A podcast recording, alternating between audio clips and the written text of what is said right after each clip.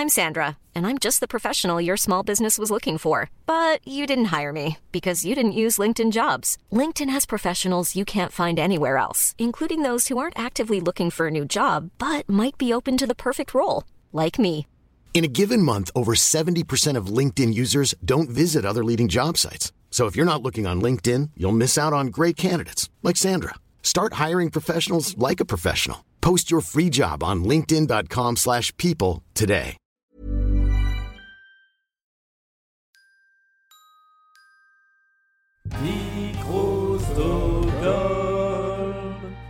C'est parti, bis.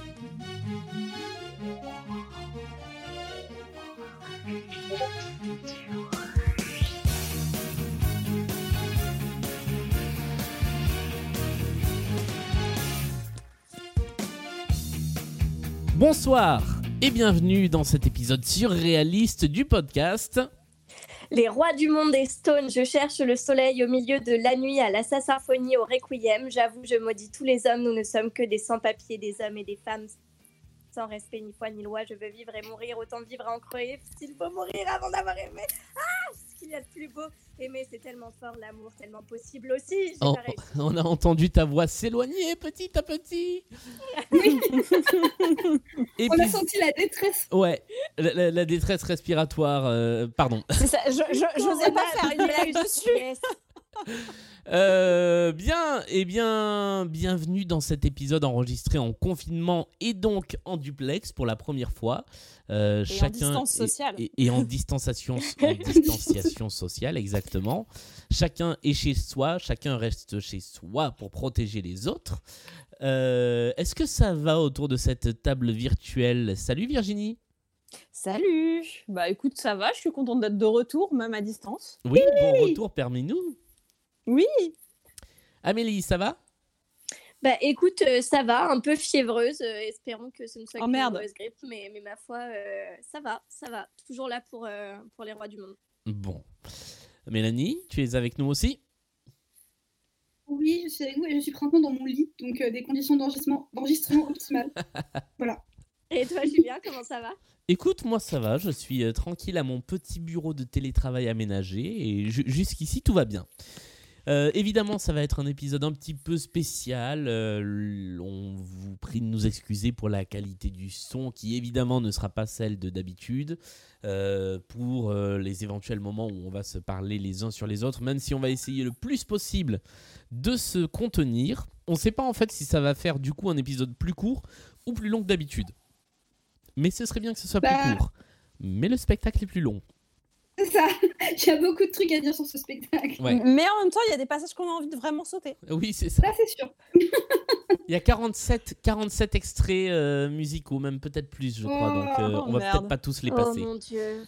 Le spectacle dont nous allons parler aujourd'hui, euh, eh bien, si on devait en écouter un extrait, je dirais ceci. Il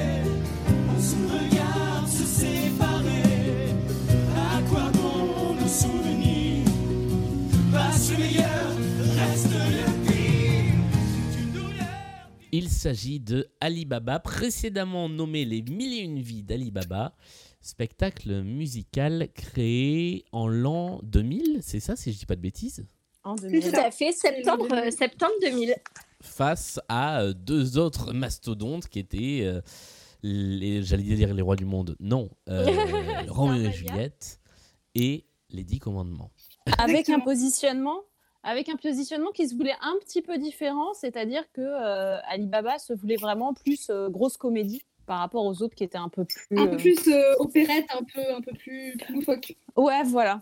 On commence par le résumé du spectacle? Allez, Eh bien c'est parti. Ah oui avec un Il jingle. est venu le temps du résumé lu par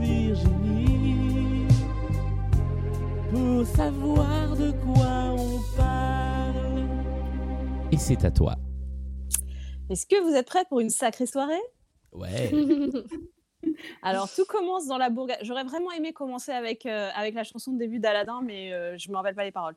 Euh, tout commence donc dans la bourgade désertique de Nova Manganor, un paradis fiscal à mi-chemin entre Dubaï et un casino de camping à Palavas-les-Flots, en gros, au niveau du cadrage mental. Alors, trigger warning esclavage, la belle princesse Yasmina, zéro effort pour masquer euh, un wink au Disney, hein, au passage. Donc la belle princesse Yasmina est kidnappée et vendue à un marché aux esclaves. L'acheteur est Cassim, un sous-homme vaguement lubrique. Sous-homme parce qu'il est dominé par, sa femme. hein. On est au début des années 2000, euh, tout est normal. Donc, aux grandes dames du jeune frère de Cassim, Aladdin, pardon, Ali Baba, euh, à Agrabah Manganor, le mal alpha en réalité, c'est Madame Cassim, une proto-Jeanne Mas qui veut devenir princesse à la place de la princesse, épouse donc son mari Cassim, a exproprié Ali. Et oui, il n'y a pas d'argent magique. Désespéré, Ali erre dans le désert et tombe sur la planque des 40 voleurs, qui ressemble à s'y méprendre au plus grand caba- cabaret du monde. Ali en profite pour choper de quoi racheter Yasmina parce qu'ils sont amoureux, normal vu qu'ils se sont regardés au moins 12 secondes pendant le spectacle. C'est vrai. Madame Cassim, découvrant la fortune soudaine d'Ali, y voit d'une part de l'argent magique et une opportunité pour satisfaire ses ambitions sarkozystes époque Rolex ne pas rater sa vie. Pendant qu'Ali et Yasmina se prennent pour Jack et Rose de Titanic, Madame Cassim chauffe son mari, les 40 voleurs et un putain de génie sorti d'on ne sait trop où, enfin si sans doute de la saison 6 de RuPaul's Drag Race, dans le but de satisfaire ses ambitions de pouvoir. Alors, mes références partent peut-être un petit peu dans tous les sens, mais c'est normal. C'est vaudevillesque qui est très compliqué. On va vous expliquer tout ça. Euh, Des fois, on a l'impression de regarder un live des Enfoirés. Des fois, on a l'impression d'être au théâtre des Deux Ânes. Et des fois encore, d'être à la locomotive en 1999. En tout cas, on n'a jamais l'impression d'être dans les mille et une nuits. C'est dommage parce que l'histoire de départ est pas mal. Mais c'est pas trop grave, malgré tout, parce qu'à la fin, Ali et Yasmina partent vivre leur rêve bleu à bord d'un sidecar doré, de rideau. C'est beau. Bravo. Avant de faire un tour du côté de la fiche technique, qu'est-ce que vous avez, qu'est-ce que vous connaissiez de ce spectacle? Qu'est-ce que euh, vous en retenez maintenant que vous l'avez vu? Alors moi, moi, j'y connaissais rien du tout, mais vraiment rien du tout. Euh, je connaissais le, le, le, thème, enfin l'histoire, puisque voilà, on la connaît assez bien, que effectivement, comme le dit Virginie dans son résumé, c'est l'histoire d'Aladin et, et Jasmine. Euh, bon, après, non, je connaissais pas grand-chose. Euh, je n'avais pas forcément des bons échos de quand on en avait parlé euh, vite fait, euh, nous, entre nous, comme ça, euh, et où on disait, oh là là, quand est-ce qu'on va faire Alibaba euh, cette bouse, globalement. Euh, et donc, et donc euh, là, voilà, j'ai découvert et je trouve que c'est pas si mal. Il y a, il y a des choses à sauver. pas tout, mais des choses. Clairement pas tout. Mélanie, Euh, qu'est-ce que tu en as alors pensé moi, euh, j'avais déjà 47 ans en 2000, donc je me souviens très bien de, je me souviens très bien de ce spectacle. Euh, je me souviens que c'était un peu l'outsider, euh, effectivement, à l'époque, face à Roméo et Juliette et les Dix Commandements. Euh, et que, à l'époque, il m'avait pas plus attiré que ça, contrairement aux deux autres. Pour plein de raisons qu'on va certainement développer après. Donc, je m'étais jamais vraiment penchée sur l'intégralité du spectacle.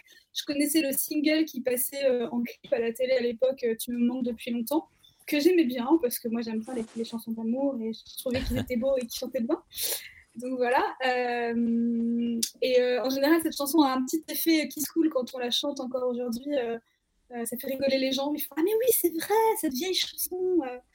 Donc voilà. Mais à part ça, je connaissais pas grand chose. Et euh, ben, j'ai pas été déçue du voyage. hein. Euh, voilà, c'était compliqué. C'était très compliqué. Mais, euh, on va détailler tout ça après. Euh, Virginie, qu'est-ce que tu penses de ce spectacle? Bon, pas très très éloigné de Mel pour changer. Euh, alors moi, effectivement, ce que j'en retenais, alors c'est pas tu me manques depuis longtemps, moi c'était vraiment à quoi bon que j'avais entendu en boucle. Ah ouais ouais. Et, euh, et donc euh, à quoi bon vivre sur cette terre, à quoi bon et pourquoi faire? J'ai- Je me rappelle à l'époque on me disait c'est les mille et une vies d'Ali Baba. Je me disais mais quel est le fucking rapport avec l'histoire Parce que en fait au départ c'est pas l'histoire d'Aladin et Jasmine Ali Baba, c'est une histoire qui est quand même un peu vénère violente. hein. Enfin euh, on Enfin, euh, on- rappelle euh, l'outcome de, de l'histoire, c'est quand même que les, il y a 38 dé- enfin que Cassim se fait découper en morceaux, qu'il y a 38 des voleurs qui essayent de buter Ali Baba et qui se font jeter de l'huile chaude par la par l'esclave pour qui essaye de sauver Ali en, en butant 38 esclaves avec de l'huile chaude. Donc pour moi, c'est déjà bon, pas du tout Yasmina, Jasmine. et, et qui ne s'appelle pas du tout Yasmina, j'ai oublié son nom, mais, euh, mais donc, euh, enfin, euh, ça- de ça à euh, cette espèce de, de mélodie euh, un peu, un peu lénifiante, à quoi bon euh, vivre sur cette terre, j'avais pas du tout le rapport. Et bah, pareil que Mel, j'ai pas été déçue du voyage, parce que ça n'a encore, troisièmement, aucun rapport. Enfin, c'est un peu ça, c'est un peu en trois bandes. Et je me rappelle aussi que c'était euh, qu'on nous avait vendu euh, genre euh, Sonia Lassen comme la, la, la nouvelle superstar à venir. Du coup, ça fait un petit peu de la peine. Oui, voilà, un peu la pauvre. Ouais. Voilà. ouais. Euh, C'est tout Du ce coup, que c'est. Morgiane. C'est Morgiane. Morgiane. Ah, exactement. Exactement. Et, euh, et donc euh, voilà, j'ai pas été déçue du voyage. Après, je suis un peu, je rejoins aussi un peu Amélie. C'est pas insupportable, c'est pas, euh, mais euh, je comprends pourquoi il a pas marché parce que vraiment, euh, c'est complètement en décalage avec euh, avec ce qui se faisait euh, à l'époque. C'est à la fois un petit peu audacieux d'avoir voulu faire ça. À la fois, euh, il y a des choses qui sont ringardes. Alors, ringardes parce qu'on est en 2020 et que des trucs des années 2000, c'est un petit peu ringard, dont le mot ringard est ringard d'ailleurs. Mais en plus, mais même dès l'époque, c'était déjà démodé, quoi. Mais oui, bien sûr. Donc voilà, c'est c'est un peu l'effet que j'en retiens. À toi, Surtout, ça Julien. dure 5 heures. Oui, ça dure mille ans, quoi. Ouais, ouais, c'est moi, c'est ce que j'aurais retenu de, de ce spectacle. Alors moi, euh, moi, je l'ai découvert en deux temps. Euh, D'abord avec les singles et l'album, parce qu'à l'époque, il y avait un album de comédie musicale qui sortait, je l'achetais, quoi qu'il arrive. Euh, donc j'ai euh, eu l'album Les Mille et Une Vies d'Alibaba, avant que ça s'appelle Alibaba. Et ça me euh, plaisait pas tant que ça en fait. Euh, J'étais, j'étais pas fan des chansons. Il y avait beaucoup de chansons que je trouvais à l'eau de rose. Donc, euh, bah moi, les chansons d'amour comme Tu me manques depuis longtemps, j'étais pas fan, La bagarre évidemment. et euh, et Nous ensuite, sommes en guerre. un, un soir de Noël, je suis tombé dessus sur Canal J. Je me souviens encore, c'était sur Canal J. Et il passait la vidéo du spectacle, auquel je m'étais pas du tout intéressé du coup, puisque l'album m'avait pas intéressé. Et là, j'ai découvert un truc qui avait rien à voir. C'est-à-dire que effectivement, face à Roméo et Juliette et aux Dix Commandements, ça n'avait que dalle à voir. Et j'ai adoré ce spectacle. Et je pense que je peux vous le chanter quasiment par cœur. Et je peux surtout vous faire les scènes de dialogue entre Madame Cassim et Monsieur Cassim cœur. Euh, je, me, je me suis rendu compte. Donc là, je l'ai redécouvert en vidéo parce que je l'avais beaucoup écouté en audio et j'ai redécouvert le son, enfin, l'image de ce spectacle. Il y a énormément de choses que j'adore. J'avais oublié que c'était aussi long et aussi interminable à la fin, par contre. Mais je persiste à adorer ce spectacle et je me suis rendu compte qu'il y avait des choses que je disais dans la vie de tous les jours qui venaient de ce spectacle, qui étaient des répliques de Alibaba. Donc je dois être la Genre seule quoi personne tout sur le temps à quoi bon Ouais, on veut des exemples. euh, bah, des exemples comme euh, ah bah tu fais ce que je euh, bah, attends euh, merde Euh, ah bah je fais ce que je peux ah bah oui je peux peux ah bah ça c'est un truc que je dis régulièrement voilà mais c'est complètement con hein. Oh, Boudiou. Alors, moi, j'ai deux, euh, deux observations quand même qui me- qui m'interpellent. Donc, d'une part, un truc que tu as dit, c'est que ça a été diffusé sur Canal J. Oui. Et, euh, et en fait, euh, j'ai vu que les producteurs avaient, euh, avaient plus ou moins dit ça a fait un bid parce que ça a été targeté pour le mauvais public. Ça, ça, aurait dû viser un public plus adulte qui aurait mieux compris euh, ce qu'on a essayé de faire. Et en même temps, quand ils ont dû le diffuser, c'est quand même sur une chaîne pour enfants. Parce que Canal J, pour, euh, pour les plus jeunes, c'est quand même une chaîne pour enfants. Enfin, euh, c'était une chaîne pour enfants à l'époque. Bah, Et euh, l'autre truc ouais. qui m'interpelle, et c'est c'est que quand même, c'est une, une comédie musicale qui est franchement sur, sur la, la pente très très burlesque. Enfin, on est du burlesque, du vaudeville, de tout ce que tu veux. Et euh, les singles qui sortent, c'est Tu me manques depuis longtemps et à quoi bon? Enfin, Franchement, ils ont, ils ont un petit problème de. Ils sont très mal positionnés au niveau marketing, ouais, complètement. Ah J'avais ouais? L'impression que c'était un Roméo et Juliette euh, bis, un peu oriental, C'est ça. fait, et en réalité, euh, c'est pas du tout ça ce spectacle. Donc les petits ados Bah, euh, ça. dont j'étais à l'époque, euh, qui voulaient voir Roméo et Juliette euh, dans les mille et une nuits, euh, ils voient ce truc et ils se disent ah bah non en fait c'est nul et je pense que c'est vraiment une, une des raisons qui fait que ça Et a c'est ça, parce qu'ils ont tout misé sur, euh, sur euh, Sonia Lassen et, et Sébastien Lorca, et, euh, alors que finalement, le personnage principal, c'est Madame Cassim. ouais clairement. Je, voilà. pense aussi qu'il y a un gros problème de positionnement de ce spectacle et qu'il a vraiment été mal compris. Pour moi, c'est le, le- le grand gâchis de toute cette époque des comédies musicales. C'est celle qui aurait mérité le mieux. Alors peut-être pas sur tous les plans de fonctionner, alors qu'elle a fait un bide. Et, euh, et effectivement, ça a été vu comme un spectacle pour les enfants, pour les ados. Non, c'est un spectacle qui est extrêmement second degré et donc qui doit être proposé à un public plus second degré. Mais je suis sûr qu'aujourd'hui, on le reprendrait, on le ripollinerait un peu, on, on le raccourcirait, ça pourrait marcher avec ce qu'aujourd'hui on connaît des comédies musicales. Je pense que ça pourrait beaucoup, beaucoup mieux marcher. Et j'ai noté, moi, dans, dans mes notes globales, c'est le Cindy Cendrillon réussi. C'est-à-dire que c'est ringard, mais comme c'est second degré, bah, ça passe. Je pense que c'est l'heure de la fiche technique. Bien, la fiche technique. C'est l'heure de la fiche technique. Oui, la fiche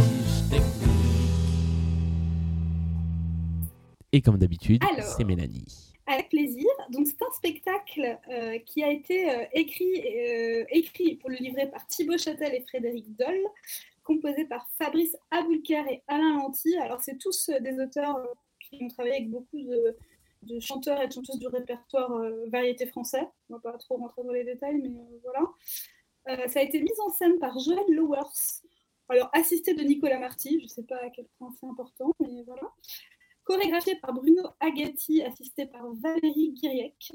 Le coaching vocal est assuré par notre cher Richard Cross, qu'on ne Ah. connaît plus. Ah. Ouais.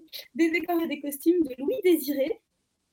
Une création lumière de Jacques Rouvérolis qu'on ne présente plus non plus. Le meilleur. Ça, c'est pour la partie un peu technique. Euh, c'est une... un spectacle qui s'est joué donc exactement au Zénith de Paris, ce qui est assez original pour une comédie musicale. C'est Et je crois qu'ils ont dû dégager du Zénith de Paris parce que ça, ils le pas. remplissaient pas. Ils le remplissaient Ouais. pas et, c'est- et, et je- en plus c'est quand même une salle qui a pas une super acoustique, je trouve quoi. Donc, euh, Ah, c'est vraiment pas une salle qui est faite pour ce genre de spectacle. je trouve, C'est ça. Mais après, Mm. euh, Et, et Et je je crois crois qu'ils ont un peu, euh, la ils sont un tournée peu a servi de ça été comme en excuse partie annulée. pour dire. Ouais. Voilà. Et oui, donc il y a eu un début de tournée après, effectivement, mais un peu avorté. Euh, C'était produit par euh, les producteurs de Johnny Hallyday. Et Michel Sardou. Les meilleurs. Sardou. Les meilleurs. Euh, voilà, les meilleurs. Bah là, ils sont un peu foirés, je pense, sur la prod, mais, euh, mais voilà. Et donc, la distribution des rôles. Alibaba est interprété par Sébastien Lorca. Yasmina en a parlé par Sonia Lassen. Cassim, Steve de Paz. Madame Cassim, Anso. Le génie, Tinan Bertrand. C'est le préféré de Virginie. Ah putain, sérieusement quoi. Alors après, il y a les 40 voleurs, donc on n'a pas les noms des 40 interprètes. Premier Il y, a, il y a- voleur. il y a un des voleurs quand même, c'est important. Ah bah oui, il y a Yamin Dib, évidemment, moi j'allais venir. Il y a Yamin Dib, Pascal Massix et Christophe Pinault qui sont donc dans les voleurs, euh, dans la masse des voleurs, dont le chef est interprété par Philippe Lofredo et la fille, Philas, interprétée par Marianne Vigues. Voilà pour la distribution. Alors, je, je- je me permets de faire des petites actualisations de, la, de la distribution. Euh, le Steve de Paz, je ne sais pas si vous vous souvenez, mais après Alibaba, il a fait un truc qui a marché euh, aussi. Il a fait la chanson de Un gars, une fille. Ah, Le single tiré de Un gars, une fille, c'était lui qui chantait ça. C'est aussi pour ça qu'on s'aime. D'accord. Euh, Sachant que c'était quand même un truc un peu consanguin, puisque euh, Sébastien Lorca et Sonia Lassen ont joué aussi dans un épisode de Un gars, une fille. ouais. Ah ouais? Ouais, si Ouais, ils font j'ai du jogging. aussi. Ouais, j'ai qui regardé produisait, euh, qui produisait un Game Fist, ça se trouve, il y a des, il y a des connexions. Ah, c'est possible, Bah, sans ouais. doute, ouais. Ouais. Mais tout comme euh, c'est les producteurs de Johnny Hallyday, euh, Sonia Lassen a été sur la tournée de Johnny Hallyday et Sébastien Lorca sur la tournée de Lara Fabian. Pour euh, Oui, essayer de les vendre un petit peu euh, en amont. Enfin, ils ont tout fait quand même pour essayer de vendre cette comédie musicale. Ah. C'est. C'est tellement triste que ça n'ait pas marché vu les efforts qui ont été fournis, quoi. Tu m'étonnes.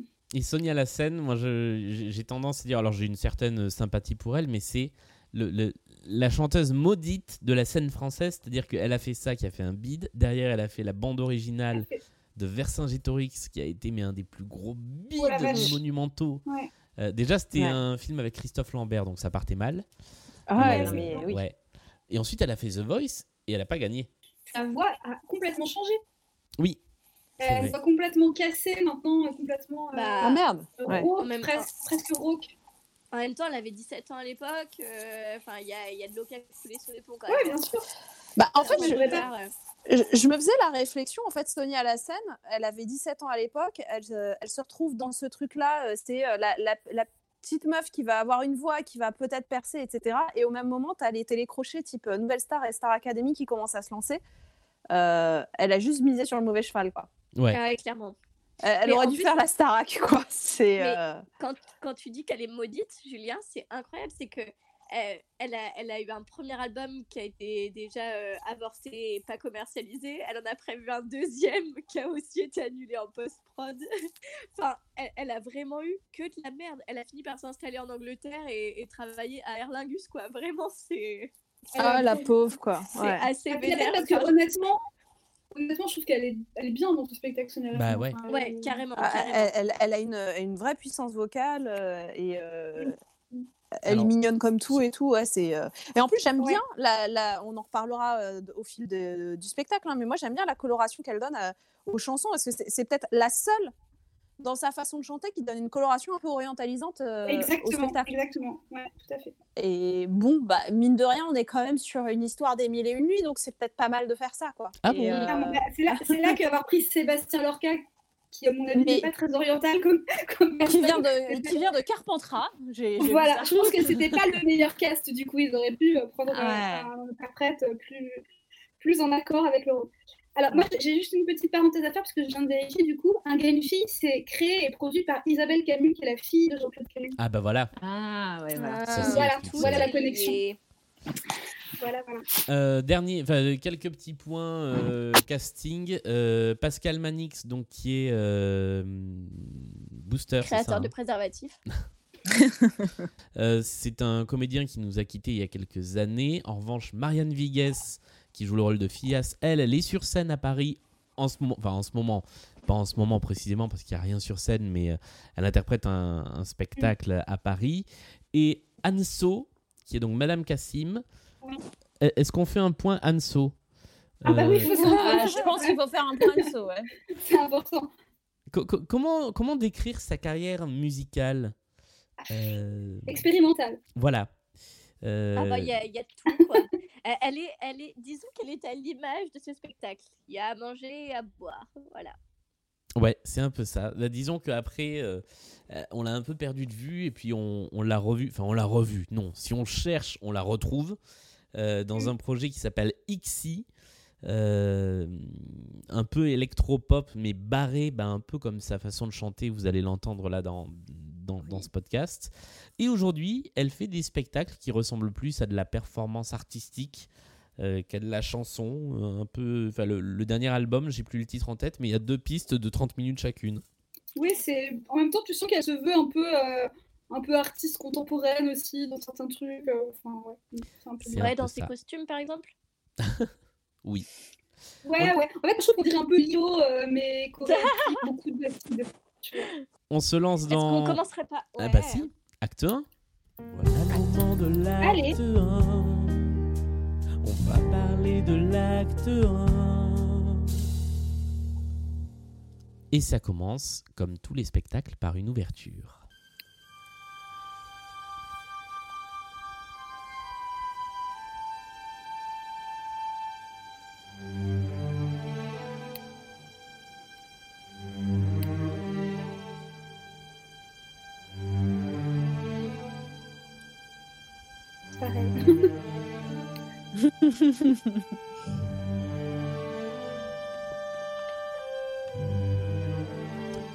Bon, une ouverture instrumentale, orchestrale, je sais pas ce que vous en pensez. On va commencer quand même par le premier gros top de ce spectacle, malgré Ouais, tout. carrément.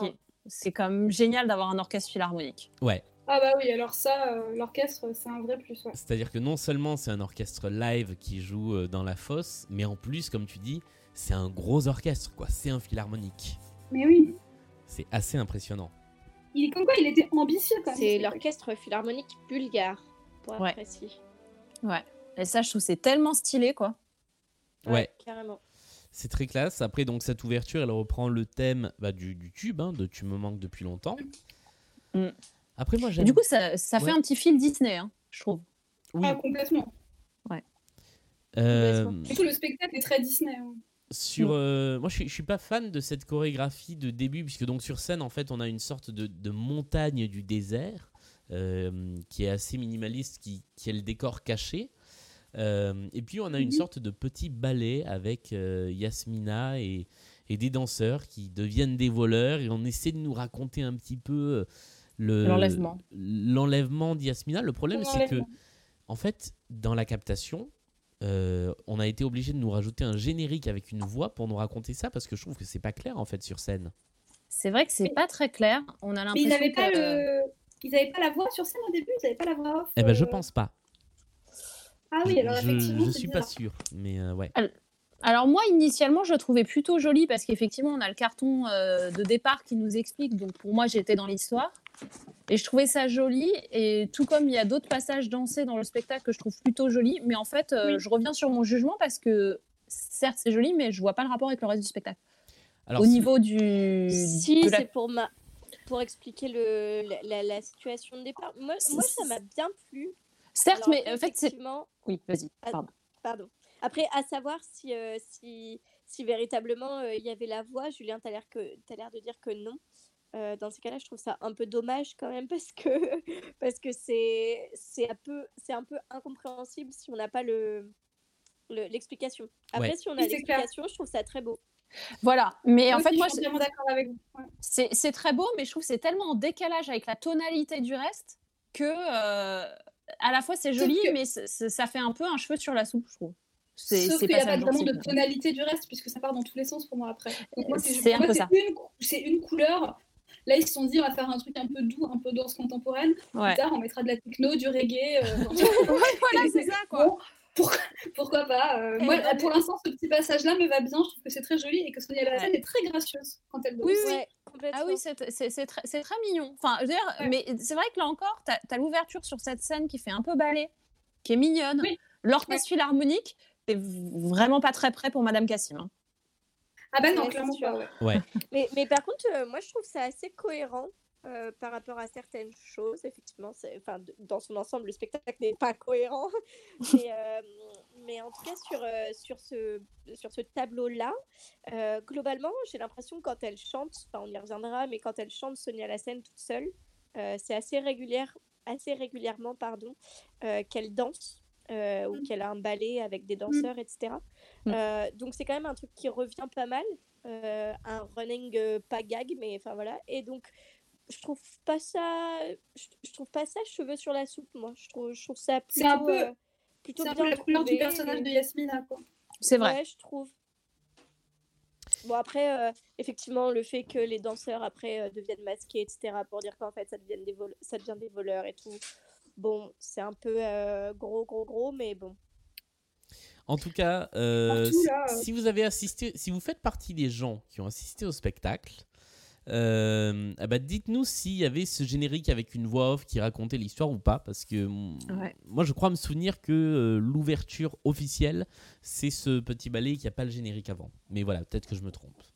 Mais ça voudrait dire qu'on t'explique pas du tout le truc de celui qui achètera le palais deviendra souverain Oui. et régnera sur le pays, blablabla. Bah c'est ça en Si, il y a fait. forcément, mais il y a forcément un truc. Bah Ah, ouais, si c'est pas expliqué, bizarre. tu si c'est pas expliqué, tu piges rien effectivement. On n'avait pas déjà eu ce, ce raisonnement sur un des spectacles où on nous racontait en permanence des choses euh, à l'écran, mais qui Robin n'étaient des pas... Bois Ah oui, voilà, c'était dans Robin des Bois. Mais je trouve qu'il y a beaucoup de. Enfin, moi j'ai fait beaucoup de liens avec Robin des Bois euh, Oh là là. dans ce spectacle. Ouais. Juste peut-être pour que nos auditeurs soient pas, pour que nos auditeurs soient pas complètement perdus sur l'histoire, parce que bon, il y a quand même pas grand-chose dans l'histoire, donc autant, euh, autant rappeler. Euh, là, donc en fait, on apprend qu'il y avait des princes qui dirigeaient la ville, enfin la cité de Nova Manganor là, et en fait, ils sont morts de chagrin. Enfin, ils sont plus là parce que euh, leur fille Yasmina a été enlevée. Donc c'est elle qu'on voit sur scène à ce moment-là, et on apprend, comme vient de le dire euh, Amélie, que du coup, il n'y a plus de prince, et que du coup, celui ou celle qui achètera avec son petit argent personnel le palais deviendra le nouveau, le nouveau prince ou la nouvelle princesse. Voilà, euh, voilà en gros ce qu'on nous explique. Ce qui est quelque part entre un idéal euh, méritocratique et euh, euh, turbo-capitaliste, je sais pas. C'est un petit côté Voilà. Monopoly. à vous de voir. Et on arrive sur une plaine désertique avec du vent et la première chanson qui arrive.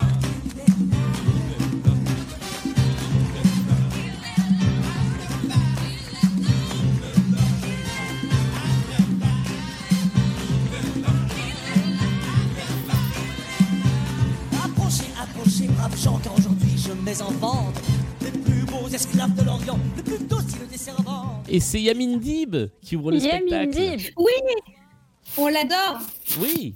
Alors dans la version euh, album de Alibaba, c'est pas du tout lui, c'est Jacques Mercier qui était le marchand, euh, qui a été remplacé euh, donc par Yamin Dib dans la version spectacle. Eh ben, on est très content d'avoir Yamin Dib. Alors par ailleurs, c'est quand même les, ils sont euh, les vendeurs d'esclaves sont les 40 voleurs, hein, on est d'accord. Oui. Bah, oui. je sais pas. Oui, c'est ça, parce que du coup, est-ce que c'est pas juste Yamin Dib qui joue deux rôles? C'est ça que je me suis posé comme question, mais dans, dans, le, dans la fiche technique, justement, il est crédité que comme un des voleurs. Donc je pense que c'est les voleurs qui sont en même temps marchands d'esclaves, tant qu'à faire, euh, autant cumuler.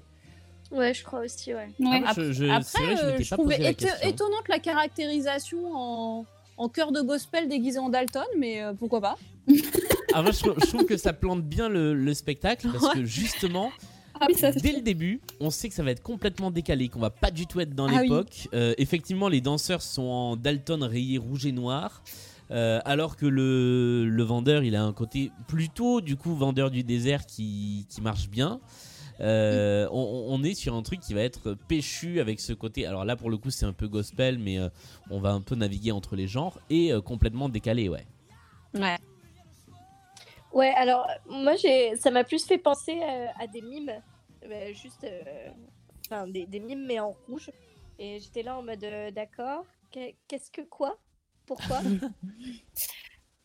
Alors moi, ça m'a fait penser à Jean-Paul Gou de les pubs Kodak, tout ça. Ah, mais Ah grave oui, c'est vrai. Les voleurs de couleurs. Voilà. Et pour moi, ouais, et pour moi, tout le, tout le- les costumes euh, sont très Jean-Paul en fait.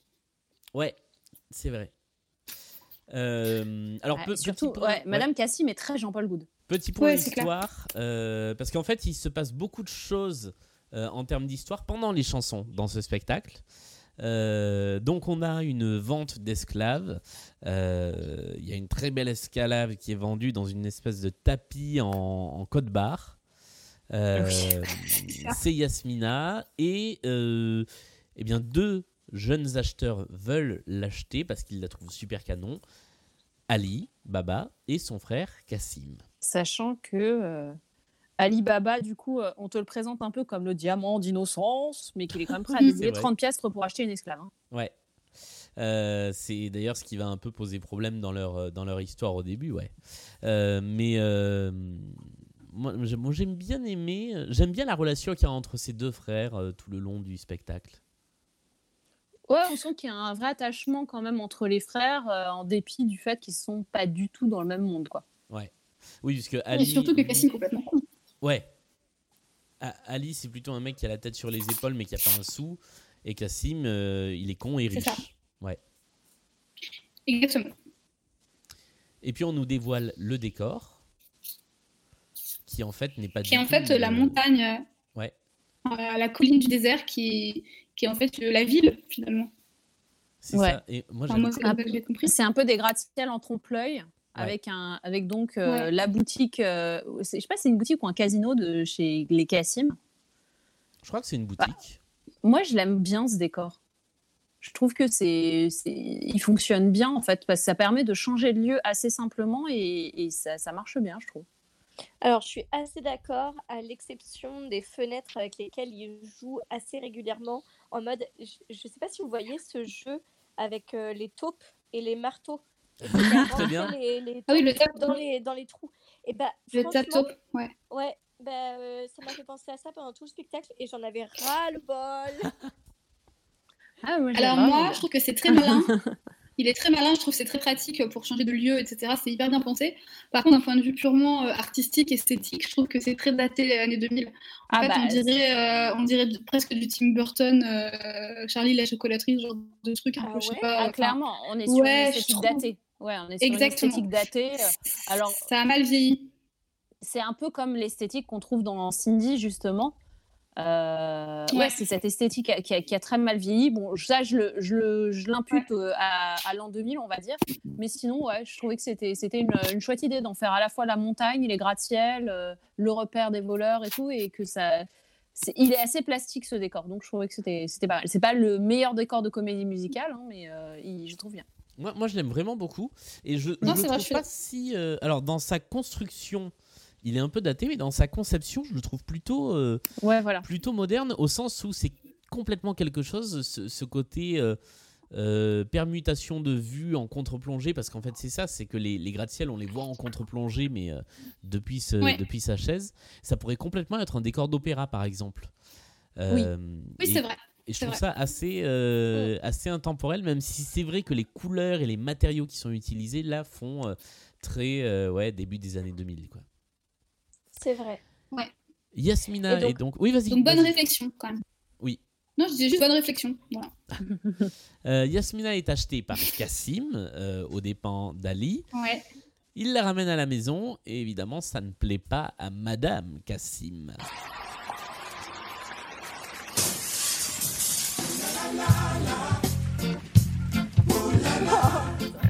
Et là on est dans le point de réel.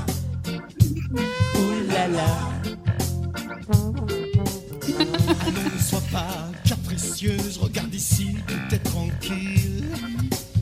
Tu n'es pas la plus malheureuse, je vais te présenter. ma Alors, qui a quelque chose à dire sur cette chanson?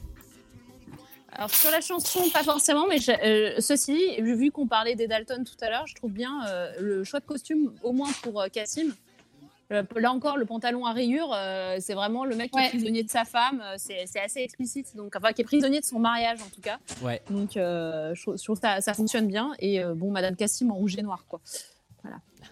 Je, je n'en dirai pas Oui, bah, c'est ce que tu as dit pour. Et- mais mais ce, ce costume de, de Cassim, c'est vraiment euh, priceless, quoi, avec, euh, avec son truc en rideau, là. Vraiment, euh, qu'est-ce que quoi encore hein.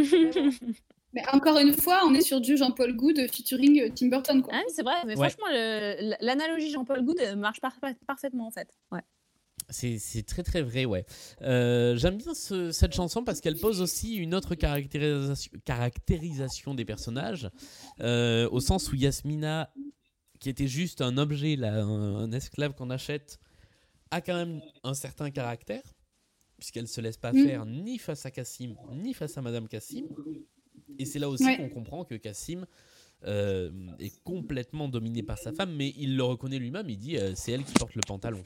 Mais il y a un truc que j'aime bien aussi, c'est à l'entrée de Madame Cassim, où, où vraiment on, a, on nous la plante pour la, la, la, la connasse, hein, on va le dire, euh, où elle dit qu'est-ce que Ouais. c'est que ça En fait, vraiment, elle dit ça pour Yasmina, c'est, elle a aucune considération pour elle, c'est les deux. C'est deux des trois rôles féminins du spectacle, et dès le début, on sent qu'elles peuvent pas se blairer. Bah, elles sont rivales en fait. Et au début, c'est ça qui est pas mal, c'est qu'au début, la rivalité, elle est, euh, elle est placée sur un plan euh, physique, on va dire. Ouais, t'as as choisi l'esclave parce qu'elle est plus jeune que moi ou un truc comme ça, ou euh, enfin, tu t'es laissé guider par ta bite pour choisir une esclave. En gros, c'est un, un petit peu ça. Et après, la rivalité, elle change de terrain puisque c'est ce qu'on comprend à la fin. C'est c'est ce- la rivalité pour le, pour le trône en fait. C'est ça, Donc euh, c'est pas mal, c'est plutôt intéressant. effectivement. Euh, chanson suivante, Ali et Yasmina se retrouvent chacun dans leur coin et Ali décide d'écrire une petite lettre.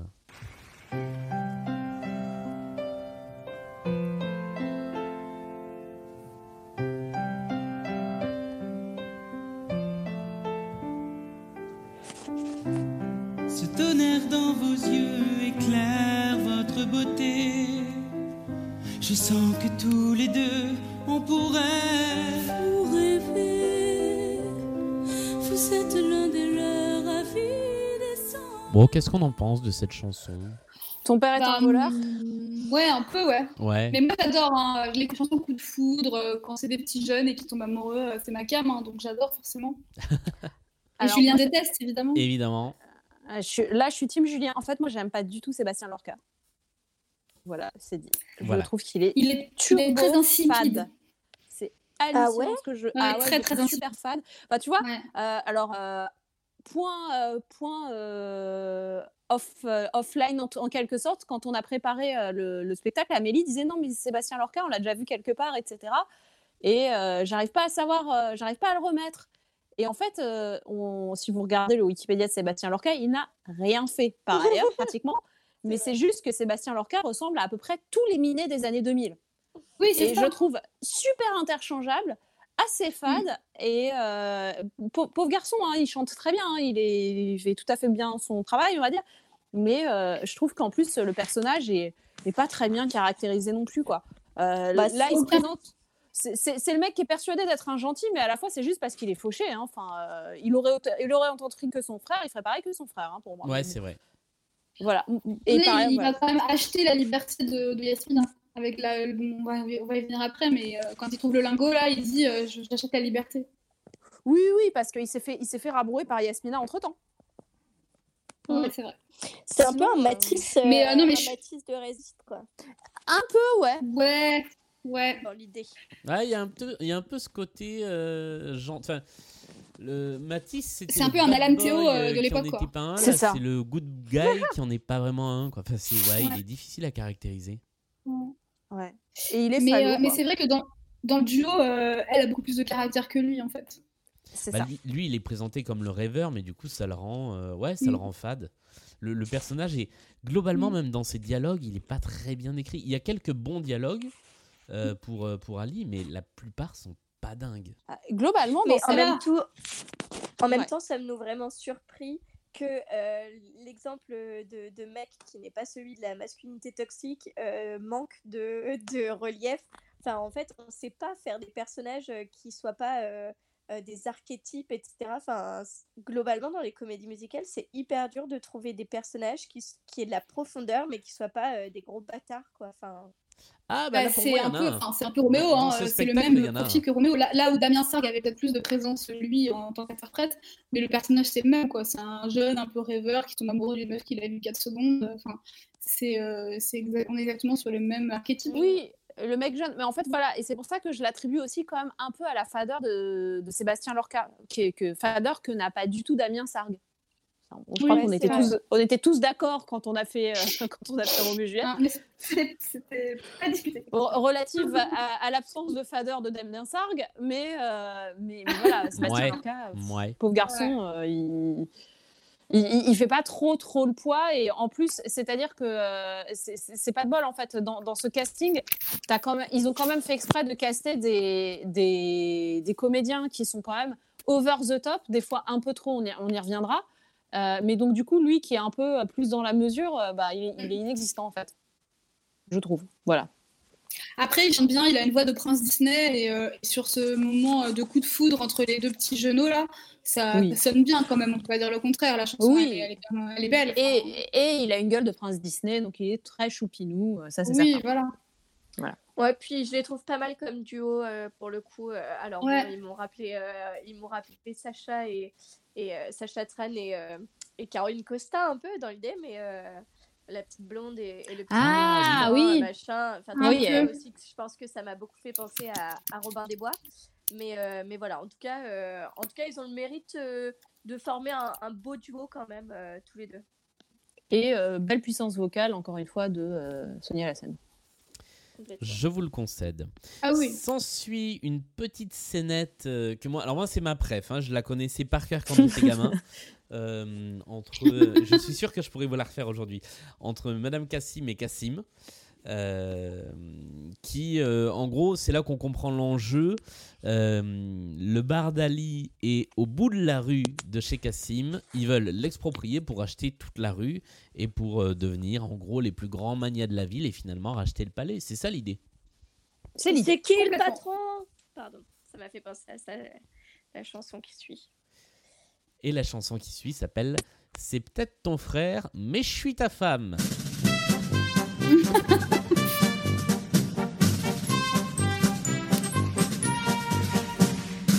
Ça va mon frère Mais on s'est déjà vu ce matin.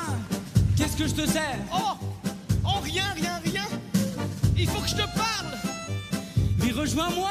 Euh, je viens Ali, je viens, hein? Je viens. Il descendra. J'adore Ah, là, c'est on est complètement dans le vaudeville. Alors, c'est- c'est dans ce passage-là que, que, euh, que Cassim fait à un moment la putain de danse de Rabbi Jacob. Oui, Oui, je l'ai marqué. Ah oui, absolument, parce que je l'ai noté. J'ai mis euh, chorégraphie de Robbie Jacob, absolument. Ouais. Là, là encore, enfin, je, je pense le nombre de fois où j'ai écrit que j'étais pas prête dans, dans mes notes. Ouais, non, ça va. C'est Euh, vraiment, euh, c'est très boulevard, effectivement, avec les, Ouais. les cuivres qui font boum, boum, boum, boum, on dirait, euh, je sais pas, je sais pas ce qu'on dirait en fait. Moi, j'ai marqué chanson 7ème compagnie. c'est un petit côté, oui, ouais. Je, je trouve qu'il y a un petit côté euh, Bourville. euh, circassien aussi. Et, et de toute façon, globalement, Ouais. c'est plus comédie que chanson parce que c'est même presque parlé à des moments, etc. Enfin, il y a une volonté de toute façon à ce que ce soit pas véritablement chanté, chanté. quoi. C'est c'est sûr que c'était pas le single du spectacle. quoi. Euh, Clairement, et puis euh, il y, a- y a vraiment la- le, le parti pris très. Effectivement, tu as deux boulevards en fait, avec les, les mêmes tropes en plus. euh, le truc de, euh, de, de la femme dominatrice et du mari euh, qui, euh, qui, est complètement, euh, qui est complètement soumis euh, dans une espèce d'inversion des rôles, etc. Ça fait très euh, théâtre de boulevard du 19e siècle. Quoi. Complètement. Et puis les, les réactions, euh, les réactions de Cassim aussi sont très, très, très, euh, thé- très théâtre de boulevard. Enfin, avec euh, Ouais. Enfin, c'est compliqué à, à expliquer à l'oral, mais enfin, avec ses, ces espèces d'expressions un peu Ah ouais, de euh, des- je des comprends mimiques, euh, rien et, euh, et démesurées, voilà, ouais. enfin c'est quand même très très théâtral et très euh, vaudevillesque quoi. Ouais. Ouais. C'est c'est clairement le, le morceau qui m'a fait adorer le spectacle quand je l'ai vu, euh, cette capta sur euh, Canal J à l'époque. Euh, déjà, c'est une des premières à pas être dans l'album. Et en fait, c'est là que je me suis dit, mais à côté de Roméo et Juliette et des Dix Commandements, c'est- un Ah oui. autre monde, quoi. Et j'ai adoré à partir de là. Ah oui, ça c'est sûr. Euh, N'en dis pas trop comme ça, Julien, parce qu'à tout moment, t'as Mel qui raccroche et qui va s'occuper de son chien, je pense. Non, par- le c'est le- citron C'est le moment où je me suis dit, bon, elle là, Madame Cassim, j'espère qu'on va pas trop la voir parce qu'elle est vraiment casse-couille. Voilà. Ah. Alors Donc, pareil, Je, je vous laisse imaginer ma souffrance euh, sur tout le reste du spectacle. Ah, moi j'adore Madame Cassim, c'est, enfin j'adore ce personnage, j'adore. Alors je dois avouer que quand j'étais petit, j'avais un, un petit crush sur euh, sur le personnage de Madame Cassim, Anso. sur Anso. Mais oui. Et euh, non par contre, Pour moi, c'est la, pour moi, c'est la reine, euh, la reine de cœur dans Alice au pays des merveilles, quoi. Bah ouais, mais moi j'ai- j'ai- j'aimais bien. ah moi elle me saoule Non, mais elle est, elle est- et je sais pas si, si je déteste le personnage, euh, l'actrice ou les deux en fait. Ah, ouais, moi, je- c'est ça. pareil. Euh, bah, moi, c'est un peu, pour moi, c'est un peu un point euh, Christophe Maé. Euh, c'est que euh, son personnage est hyper cringe, mais elle le fait super bien. Moi, je pense qu'elle est, elle, elle- elle est Ouais. quand même plutôt pas mal dans son rôle. Ouais. Euh, avec une certaine réserve, parce que je trouve quand même que euh, elle, est, même si son personnage est, est extrême, elle, elle est trop extrême pour son personnage. Alors, j'ai lu qu'elle avait, euh, c'est une chanteuse qui a commencé par le lyrique. Et du coup, ça lui donne un petit côté un peu castafiore, là, qui, qui moi, putain. m'insupporte complètement, mais qui, euh, en fait, fait tout le personnage, effectivement. Ah ouais, moi j'adore ce côté-là. Mais elle a fait du lyrique parce que je me suis fait la, la réflexion, je l'ai noté sur mon truc, que elle était souvent en voix de tête et que c'était moche quoi. Donc Ouais. comment c'est possible qu'elle ait fait du lyrique? Bah, elle- Enfin, Elle fait la castafiore, en fait. Elle fait du lyrique, tu sais, un peu exagéré, quoi. Un peu, Ouais, mais euh, en fait, euh, normalement, quand tu es, quand t'es chanteuse lyrique, tu sais mettre de la puissance dans ta voix de tête, quoi, pour que ce soit pas euh, euh, 'fin, fragile. Alors, je sais plus où j'ai lu ça, j'espère que je dis pas Ouais, mais là, connerie, là- mais- là, c'est du lyrique d'opérette, c'est c'est pas du, c'est pas de Oui, c'est ça, c'est du Offenbach, là. c'est Ouais. du- Oui, bien sûr, mais sauf que du coup, enfin, moi, ça m'a vraiment dérangé à certains moments. J'étais là en mode, mais pas sans voix de poitrine, parce que visiblement, tu maîtrises pas la voix de tête, donc euh, c'était très laid, je trouve. Mais bon. En revanche, moi, le, le gros point noir de cette chanson, c'est la fin qui est interminable et c'est un des gros problèmes de ce spectacle, c'est qu'il ne sait pas arrêter les chansons. Et effectivement, toute cette fin avec cette espèce de choré euh, euh, Rabbi Jacob où le rythme s'accélère en permanence, ouais. ça ne sert à rien. La chanson, elle fait Non, c'est 3.30, ça. elle aurait pu s'arrêter au bout de, sincèrement, deux minutes. Tout était dit. Mais oui, mais même, même 1 minute 30 suffisait. Ouais. Même 30 secondes, pardon. Oh. Euh, Alice se fait donc virer de son bar et de son chez lui en fait par Cassim. Il part euh, tout seul dans le désert, il est un peu en exil et là il chante euh, son désespoir. Allez, salut. Salut. Putain, c'est acting.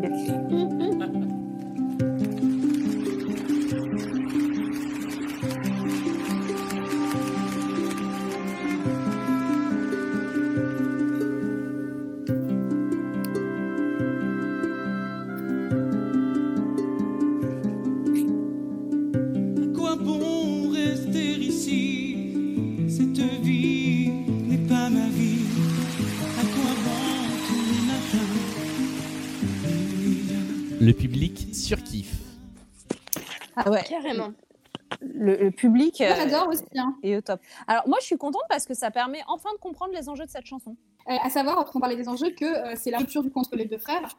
Et, euh, et lui, en fait, euh, Ali euh, s'en va et à quoi bon vivre sur cette terre parce qu'en fait, il sait plus où aller, il, il, il erre sans but, euh, sans, sans savoir ce qu'il va faire de sa vie. Et en fait, c'est une chanson qui est un duo qui se transforme ensuite en trio, puisque d'abord, il y a Cassim qui chante avec lui.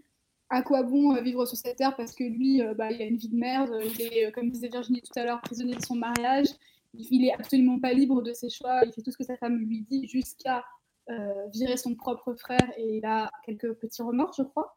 Oui. Et enfin, à la fin, Yasmina euh, se joint au duo qui devient un trio.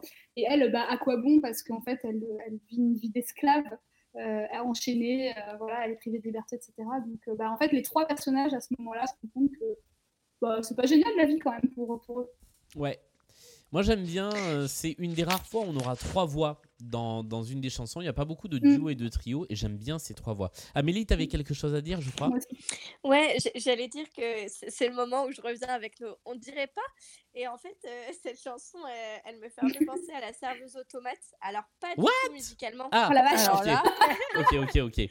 Non, non, pas du tout musicalement, etc. Mais plus pour, euh, pour les enjeux qu'elle place, etc. Et puis ce truc de à quoi bon vivre, euh, euh, Ah oui. pourquoi on continue de se lever le matin alors que la vie c'est de la merde, etc. Oui. Et, euh, et du coup, avec pas mal de profondeur, et, et je trouve que c'est pas. euh, le risque avec ce genre de chanson, c'est de faire du. euh, comme Gad Elmaleh le dirait, quoi. C'est c'est qui c'est nous les méchants, et, de, et, et faire du truc en mode.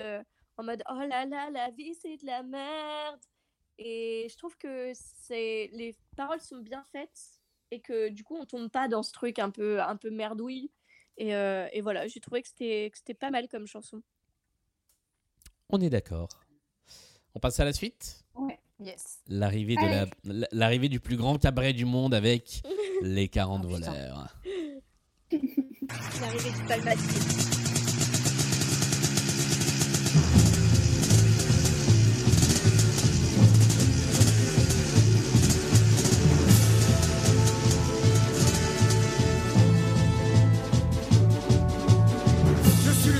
De cette bande. Je vous les recommande avec une armée de gaillards comme ça. Sur toute cette région, Nous imposons la loi. sans morale, sans scrupule, même sans réfléchir. Tout ce qu'on veut, c'est simple. Et chaque jour un peu plus.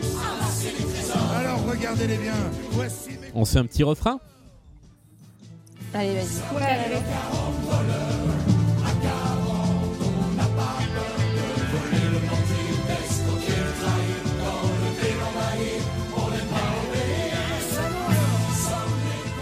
Alors, ceci dit, je trouve que là, pour le coup, les paroles, je les trouve super.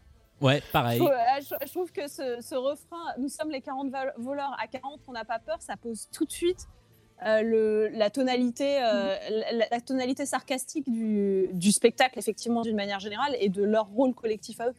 Je trouve ça très drôle, cette phrase. Et surtout, moi je trouve que c'est encore une fois, pardon, je vais dire ça souvent, mais très Disney. Là, on dirait Ah oui. vraiment une bande de, de Mm. méchants de Disney euh, qui part euh, en guerre, quoi. Ah bah ça pourrait Ouais, être une chanson So- d'Aladin. Soit ça. Moi, quand je l'ai entendu euh, au départ, euh, juste en audio, sans regarder le, le spectacle, parce que effectivement, une fois que tu, que tu le vois euh, et que tu vois les choix de costumes, c'est une autre histoire, mais bon, ça, on y reviendra après. Euh, je trouvais que ça faisait penser à Prince Ali, quoi.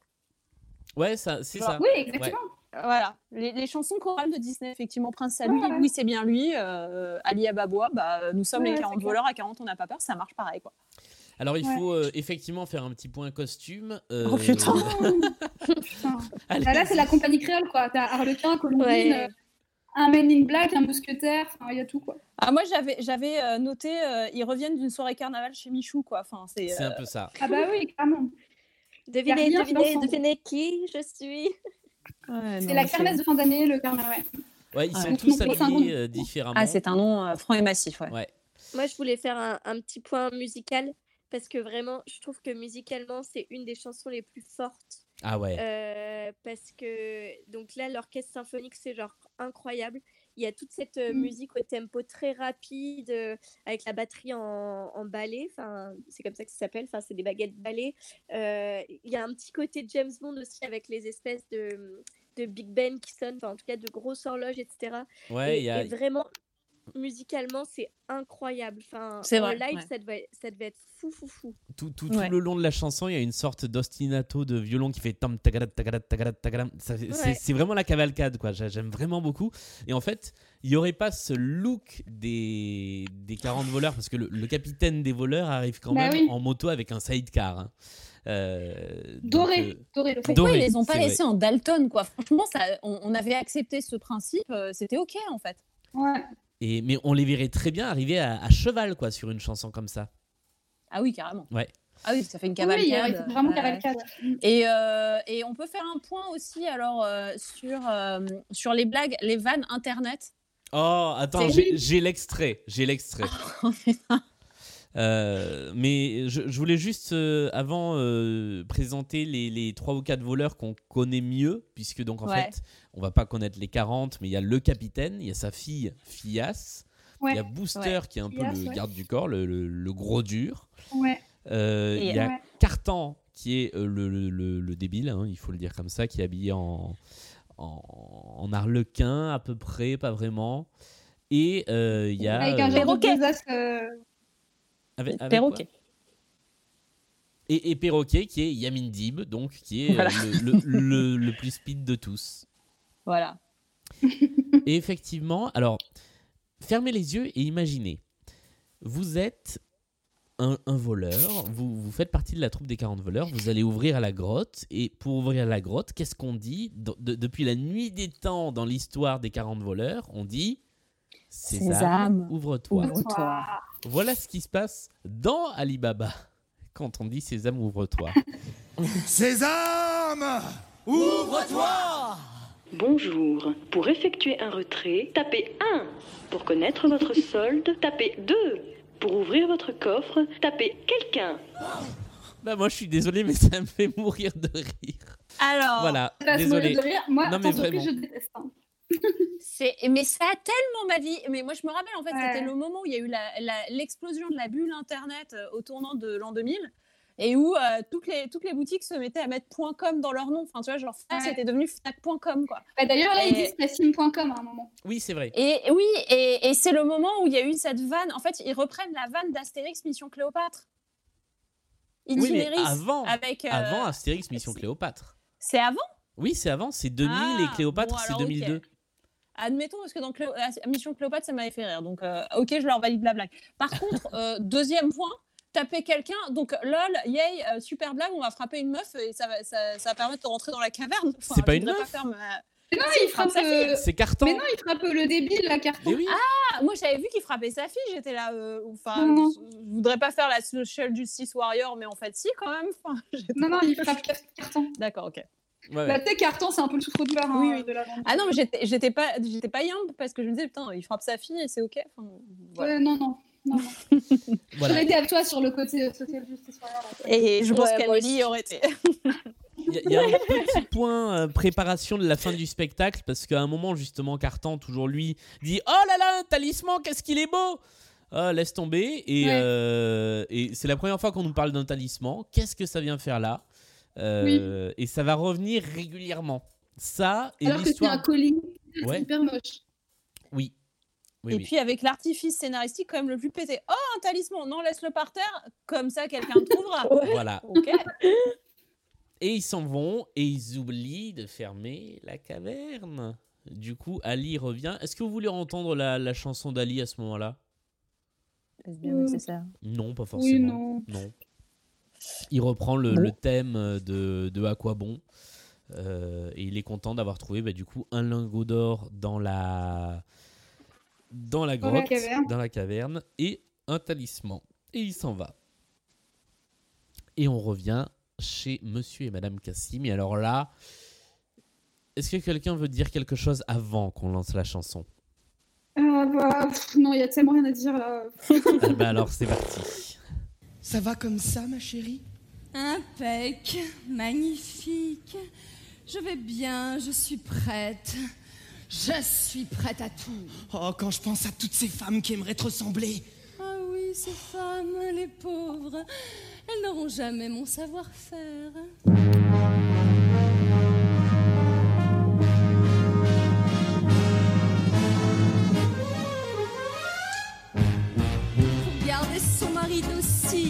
Du lit, qu'il bosse à votre place sans qu'il se lasse, pour être toujours belle, sautillante, la gazelle et garder bonne mine. J'aime ma combine.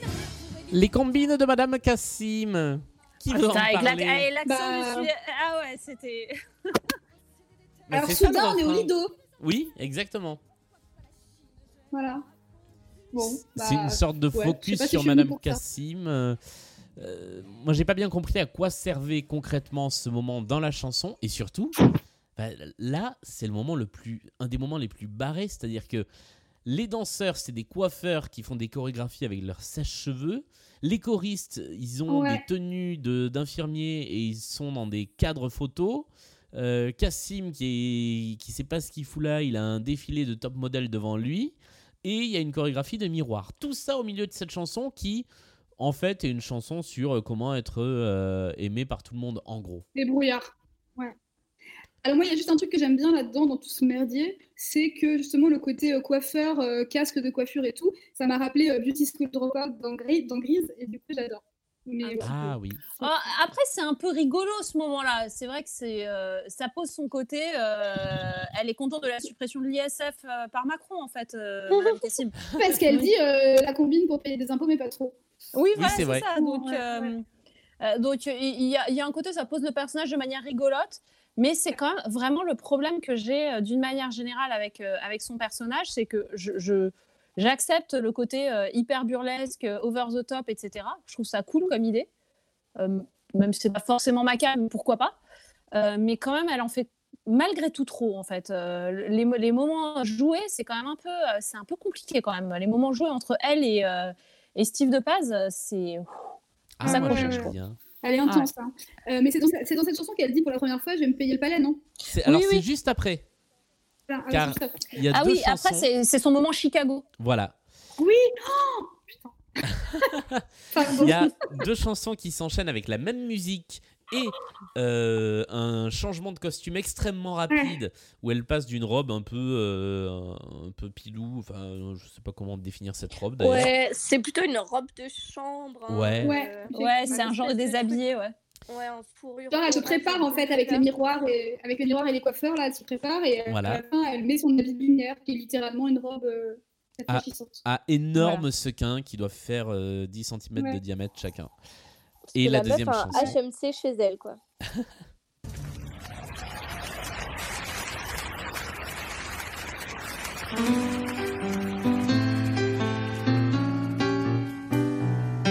Je voulais être une autre, mais je ne suis que moi.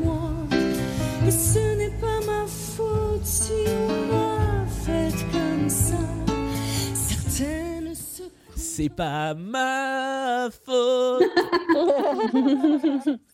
Il y a, Bon, bah il y a là, un peu euh, ça. Ouais, vas-y. Le petit côté speakeasy euh, de la de la de la prohibition euh, Chicago années 20 euh, voilà. ouais elle a C'est un ça. long euh, porte-cigarette mais extrêmement long Ah, Et, pour moi, ça me fait tellement penser à euh, genre un truc type euh, He had it coming, he had it coming. Ça fait un peu Oui ça. oui clairement. Et, Ouais, euh, et en fait, voilà, c'est le truc qu'on dit pas depuis tout à l'heure, mais qui est quand même l'évidence euh, de toute façon et qui est explicitement cité euh, à un moment avec un des personnages, c'est que c'est vraiment, c'est des, des winks monstrueux au, au, au spectacle de Broadway aussi quand même. Bah, ça oui, se voulait Tout- être une comédie musicale à la Broadway avec du chant, de la danse, de la comédie, Ouais. ce qui à l'époque n'existait quasiment pas en France puisque Et effectivement, ouais. ouais, euh, Euh, alors, je vais faire un petit point narration parce que Ouais. du coup, il se passe pas mal de trucs euh, quand Oui. même euh, là depuis tout à l'heure euh, dans ces chansons, puisque de, pendant que Madame Cassim chante euh, tous ces trucs de musical là, Ali, euh, qui était donc à la caverne, est revenu euh, dans la ville avec le lingot d'or qu'il a trouvé, et il est allé voir les Cassim en leur disant, enfin Madame Cassim d'abord, en lui disant, euh, je te donne ce lingot contre euh, la liberté de Yasmina. Et euh, il y a Ali qui arrive euh, et euh, elle lui dit, Ah, tu me fais chier, qu'est-ce que tu me veux? Et il lui file un lingot et oh, et regardez, ça donne ceci.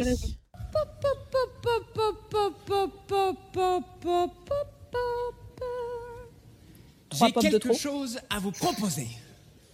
Oh, le v'là qui est dans le commerce, lui, maintenant.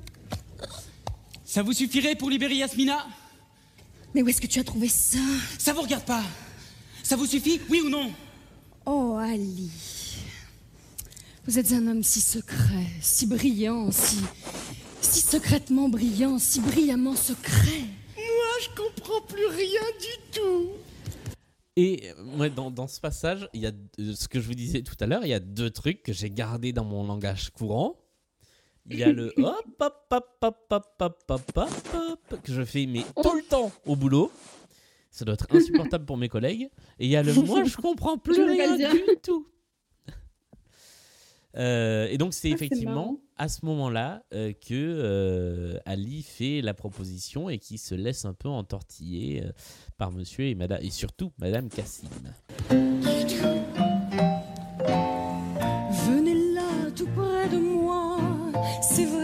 Se connaît pas. Quel bonheur de se retrouver, notre famille est ressoudée. Votre absence n'a que trop duré. Mon Cassim, c'est même Ah, être ensemble. Moi, j'adore cette chanson. Oh là là, les rimes. Faire rimer ensemble et ressemble. Ah oui, c'est vrai qu'il y a du texte. J'oublie toujours. Non, vraiment. euh, Bon, moi, je vraiment déteste. Alors moi je l'aime bien. Euh, Moi je l'aime bien parce que. Ah, vas-y, vas-y, pardon. Non, non, bah juste, j'allais dire en plus, il y a un gros manque de rupture dans son hypocrisie parce qu'en général, ce genre de, de, de ressort comique est assez euh, courant dans le théâtre, dans les, les théâtres de boulevard, un peu comme ça. Et, et du coup, euh, euh, elle est censée avoir un truc un peu genre euh, Ah oui, je t'adore, blablabla, et ensuite faire genre, euh, je sais plus ce qu'elle dit, elle dit euh, Je vais me le frère au faire pour faire brumisateur. parler. Et, euh, et du coup, je trouve que il n'y a pas assez de rupture dans son jeu, et du coup, ça fait euh, Ah, nanana, ah, ce qu'il faut pas faire pour le faire parler, mais elle reste contente et tout. Donc, en fait, on voit pas que c'est de l'hypocrisie. Enfin, c'est pas. Enfin, je sais pas, j'aime pas. J'aime pas. Voilà. pas contente. Je trouve que l'hypocrisie, elle est aussi vachement amenée euh, euh, par Cassim qui soudain dit, enfin tu vois, cinq minutes avant, euh, il virait son frère. euh, bon, alors certes, il obéissait à sa femme et tout, mais là, il est là, Ah, je suis content que tu sois revenu, etc. Et ça, ça, euh, il y a tellement de d'opposition entre son attitude de chanson avant et celle-là que du coup, c'est ça appuie aussi ça. Enfin, je sais pas. Moi, j'aime bien. Je trouve ça, je trouve ça. Au moins, ça a le mérite, ça a le mérite de faire avancer l'histoire, puisque euh, il y, a- il y a ce subterfuge euh, pour euh, droguer euh, Ali qui euh, le pousse à, à- à donner son secret. Voilà, euh, qui, voilà. qui révèle cette grotte pleine de lingots et d'argent. Euh, Voilà. et, euh, donc, Madame Cassim envoie immédiatement son frère, enfin son mari, Enfin, son mari, le frère d'Ali. le frère d'Ali, exactement, chercher, chercher le, le trésor. Sauf que, bah, encore une fois, la fin de cette chanson, que j'adore, elle est très longue, trop longue. Mm. Et on retrouve ensuite Yasmina, à peu près dans la même situation que dans toutes les chansons de Yasmina, c'est-à-dire au sol, et qui chante sa propre introspection vrai. à elle.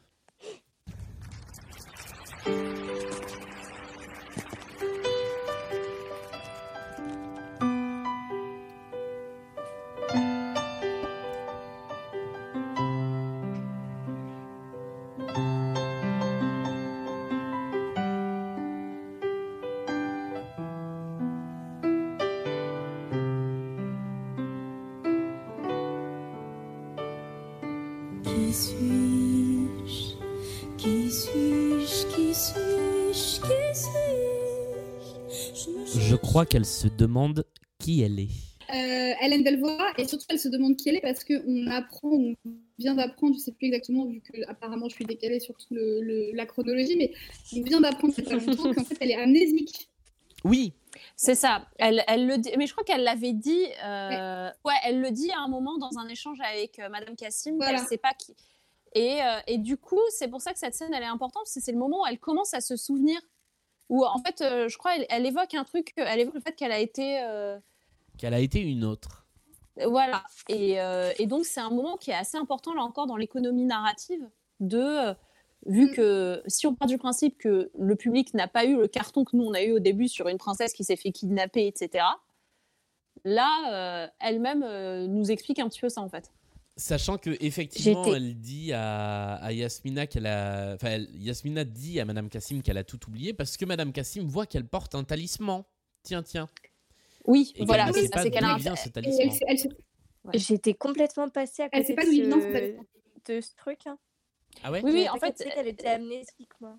Si elle le dit, en fait, elle le dit, je crois. euh, alors, il est possible qu'elle le dise déjà à Ali. Et ensuite, quand Madame Cassim lui dit, euh, en fait, euh, elle sert Madame Cassim, elle a ce collier autour du cou. Madame Cassim lui dit, il y a que moi qui ai le droit de porter des bijoux ici. Passion Sarkozy, Oui, culture elle dit oublié. Voilà, et, euh, et euh, elle, elle lui dit, de toute façon, ça- c'est moche, ça a l'air, euh, ça a l'air d'être cheap. Et, euh, et elle, elle dit qu'elle a oublié d'où ça vient. Et en fait, quand elle dit qui suis-je, qui suis-je, qui suis-je, on voit que peut-être, en fait, elle est pas si amnésique que ça. Elle se souvient de deux, trois trucs. Ah. Et je trouve que c'est Elle revient en tout cas progressivement. ouais.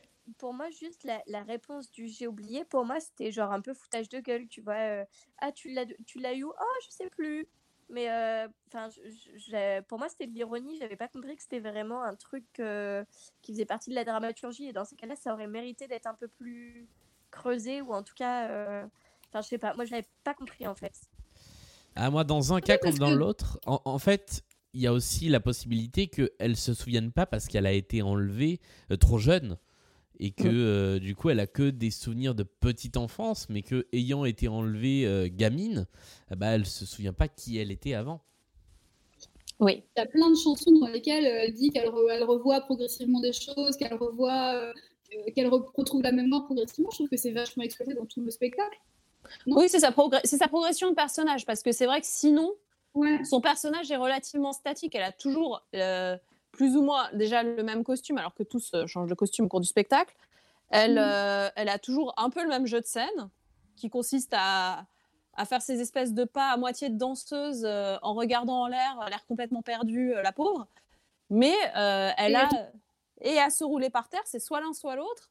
Donc et en plus, voilà, elle, elle a souvent des scènes un peu en, en- en solitaire aussi, où du coup, en fait, elle se remémore petit à petit euh, Son, son passé, en fait. Et c'est c'est la- c'est censé Bah, être la progression vers cette, ce big reveal de, euh, en fait, c'est- la princesse.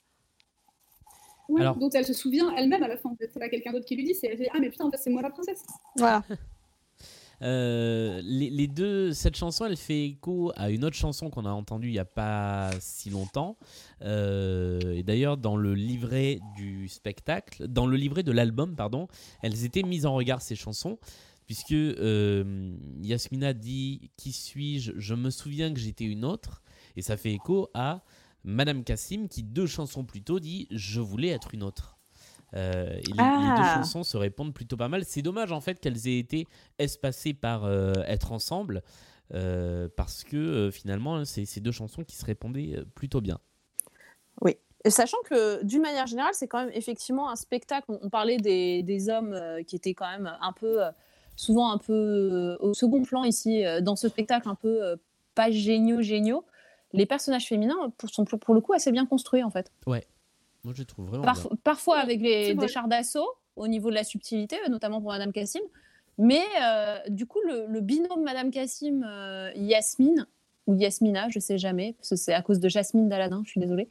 Euh, ce binôme fonctionne vachement bien, je trouve. C'est vrai. Cassim arrive à la grotte des voleurs et il découvre tout l'argent. Et on se retrouve à nouveau à Broadway. Sésame, ouvre-toi Un peu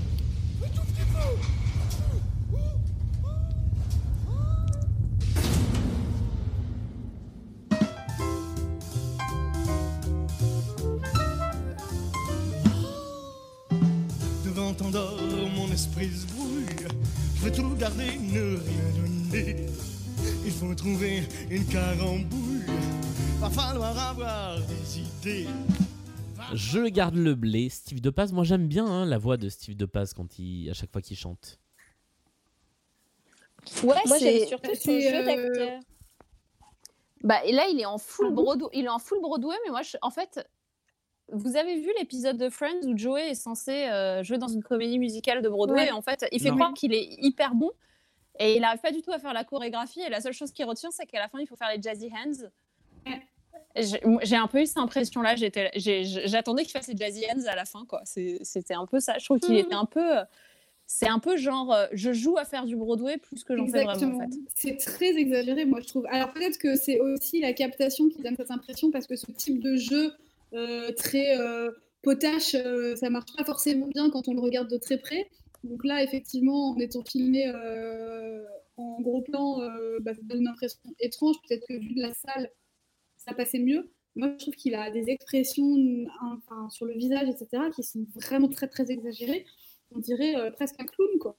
Ah, Ouais, moi- ça fait vraiment too much. Moi j'aime bien ce côté un peu gauche, un peu euh, maladroit. Euh, À un moment il fait un, un, un truc de chorégraphie sur une chaise, il se casse la gueule. C'est euh, Et ça, c'est drôle, ouais. Mais Ouais. c'est pour ça qu'il y a le côté parodie. Mais, mais c'est le côté parodique, en fait. C'est une- C'est c'est pas tellement du Broadway, c'est une parodie de Broadway, en fait. C'est ça, ouais. Ouais, complètement, mais c'est assumé, je trouve. Enfin, moi, j'aime bien. euh, effectivement, c'est c'est- c'est très euh, extrême et très beaucoup. euh, mais mais j'aime bien. Et c'est marrant que tu dises que c'est un peu gauche, parce que pour le coup, c'est tout le contraire de sa femme, qui est de droite. Mais, euh, mais alors moi, ça me dérangerait pas si c'était un, si c'était un spectacle clairement euh, humoristique, parodique, etc. Le problème, c'est que ça mélange des moments beaucoup plus euh, sérieux, des moments. Enfin, tu vois, en fait, c'est le côté fourre-tout qui fait que dès qu'on a un nouveau, une- un nouveau parti pris, je trouve qu'il arrive comme un cheveu sur la soupe. C'est un peu le même problème qu'on avait eu avec, euh, avec Cindy, hein. c'était que ça partait dans beaucoup de directions. Donc euh, d'où euh, le, le parallèle que Julien faisait au début du spectacle. Pour lui, euh, Alibaba, c'est un Cindy réussi. Euh, mais en tout cas, c'est effectivement le- le- la même approche d'un spectacle euh, musical. C'est d'essayer de mélanger plein de trucs et de d'essayer de faire en sorte que ça fasse quelque chose de, qui fonctionne. D'harmonieux. C'est toujours pas évident pour moi, visiblement pour toi oui un peu plus. mais- Alors euh, Non, non, non, je, aussi, dis- je, encore voulais- je disais que c'était l'idée de base qui était d'en faire Ouais. quelque chose d'harmonieux. Oui, voilà. Euh, Il y a un point à Aladdin encore. Hein? Ah bon? Ouais. Ah bon Je suis coincée. Ah oui, oui, pas. Jafar. Je suis coincée. J'y avais Voilà. pas pensé. Oh putain, c'est Yago quoi. Oui, oui, c'est Ah, vrai. mais ouais. Ouais, ouais, c'est vrai. Purée. Mais c'est Euh, un peu ça parce que Madame Cassim, c'est un peu Jafar quand il pense. Ah oui. Mais c'est ça. En Mais fait, elle veut, ça, donc- elle, et lui- elle veut être princesse à la place de la princesse et lui, euh, et lui, enfin, c'est un peu, un peu no good ce que je dis, mais bon, en gros, c'est la, c'est la riviste Oui. qui veut devenir princesse et, et, et lui, c'est son faire valoir, donc. euh, Voilà, c'est son âme d'année. exactement. euh, Jafar. ouais, c'est ça. Donc c'est Yago. exactement Jafar et Yago. Ouais, tout à fait.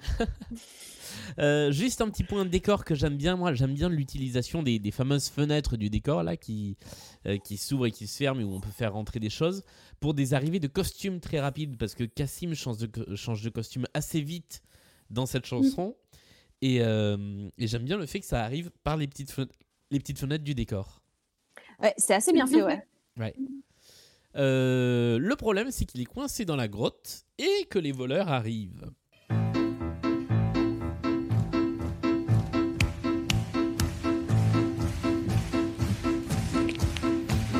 J'arrive de la grotte, il y a un gus, c'est ce que j'ai cru voir. Comment ça, un gus devant notre grotte Moi, j'ai trouvé ça bizarre. S'il y a un gus près de notre grotte, ça veut dire qu'on nous a vus. Mais qui c'est ce gus? Allez-y, je prends vos avis et je m'exprimerai après. Ah, euh, moi j'aime beaucoup les 40 voleurs en fait, je crois. En fait, là, en l'ent- en l'entendant que en audio, donc en n'ayant pas leur, euh, leur gueule de mascarade, je trouve, ça, je trouve ça hyper drôle en fait, j'aime bien. Bah, moi aussi. Ça, J'adore. Moi ça- aussi, j'aime ça bien passe beaucoup 40 mieux en audio. Ça passe beaucoup, beaucoup mieux sans le visuel. Hein, c'est fou. Ah ouais Parce que là, là j'étais là, putain, c'est- c'est drôle en fait. Et puis même, moi j'ai vu un Gus, qui a vu un Gus et tout? Enfin, je trouve ça- c'est marrant. Ouais, ouais, c'est vrai. Bah, Et ils jouent bien avec, euh, avec le verbe en fait, parce qu'ils arrivent à donner la rythmique grâce à ça aussi, enfin avec le piano aussi évidemment, mais ouais, c'est bien, j'aime bien, c'est très rigolo. ça commence à mettre en place un des trucs que je préfère dans, dans ce spectacle en termes de, de personnalité des personnages, c'est le, le côté dépassé du chef des voleurs qui en fait se rend compte, on, on se rend compte qu'il n'est pas chef du tout. Et que dès que ces 40 Ah bah voleurs euh, prennent une initiative ou le dépassent, il est complètement à la ramasse.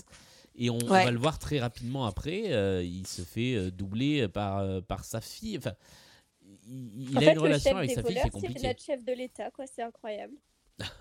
C'est un gros poseur en fait. C'est un gros poseur, le chef des Ouais. voleurs. Nous sommes en guerre. Nous sommes en guerre, mais ne paniquez pas.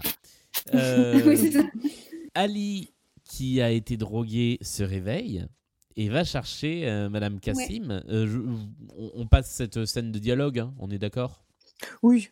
Ouais, ouais, Mais ouais. ouais. En gros, il, elle va lui, il va lui dire que euh, bah, de toute façon, euh, elle l'a envoyé au casse-pipe et qu'il reviendra jamais. Et c'est ça qui fait cogiter Madame Cassim sur le fait que peut-être il faut aller l'aider parce que s'il revient jamais, il ramènera jamais l'argent.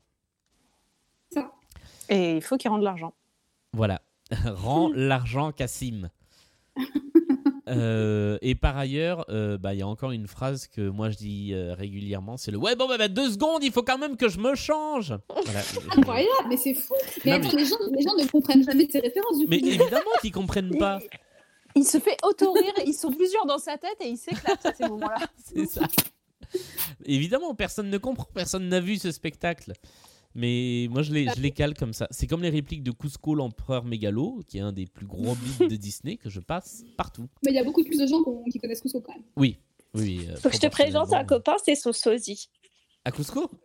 Ouais. en, en homme ou en lama? Parce que. euh, C'est ce que j'allais demander. Hein. En homme, mais il a une tête de lama. oh, bah, d'accord. Vraie beauté. Et c'est un pote? Eh ben, il va, il va être content du voyage. Les voleurs arrivent à la caverne et vont faire parler Cassim. Et d'ailleurs, euh, bah, là, le chef des voleurs file les commandes à sa fille.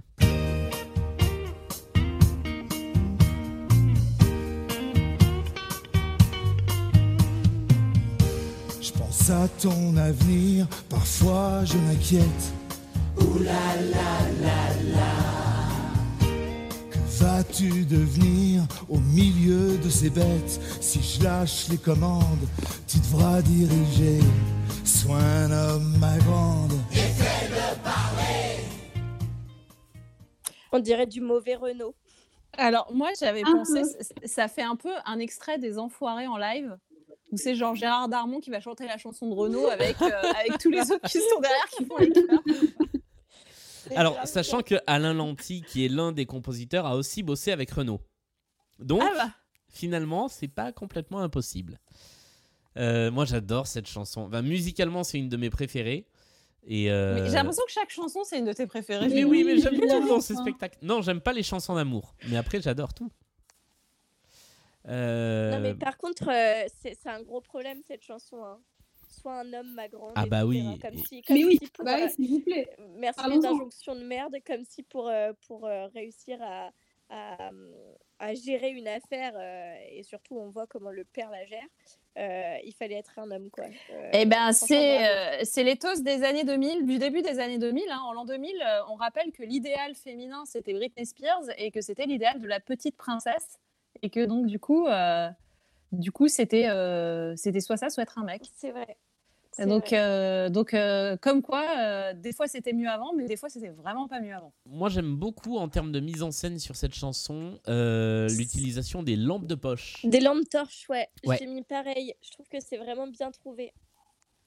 Les, les voleurs, donc les 40 voleurs qui sont euh, sur scène à ce moment, qui sont, euh, qui sont en fait sur le, le flanc de la colline et qui veulent faire parler Cassim, qui lui est toujours coincé dans la grotte, euh, s'en servent d'abord pour l'éclairer, ensuite comme des micros, et ensuite comme des guitares. Et j'adore ces petites transitions. Et à un Ouais, moment, ils ont même fait, des ouais. petites guitares en, en plastique, en fait, et j'adore ça. Ouais, c'est un truc qui marche. C'est vraiment un truc qui marche. Voilà, je, je- je sens que euh, c'est clivant.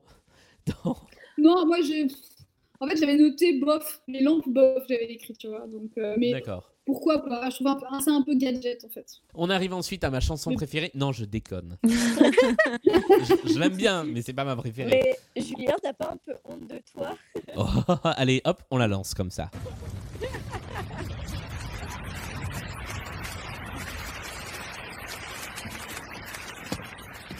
Où est-ce qu'il est? Oh, Cassim Vas-y Sors-moi que tu t'es encore empêtré. Tu m'envoies faire des courses chez les dingues. Et quoi Il faudrait que je te dise merci? Je suis coincé là. Aidez-nous. Arrête de faire l'intéressant. Mais je fais ce que je peux Oh, bah vraiment, hein, tu peux pas. Mais taisez-vous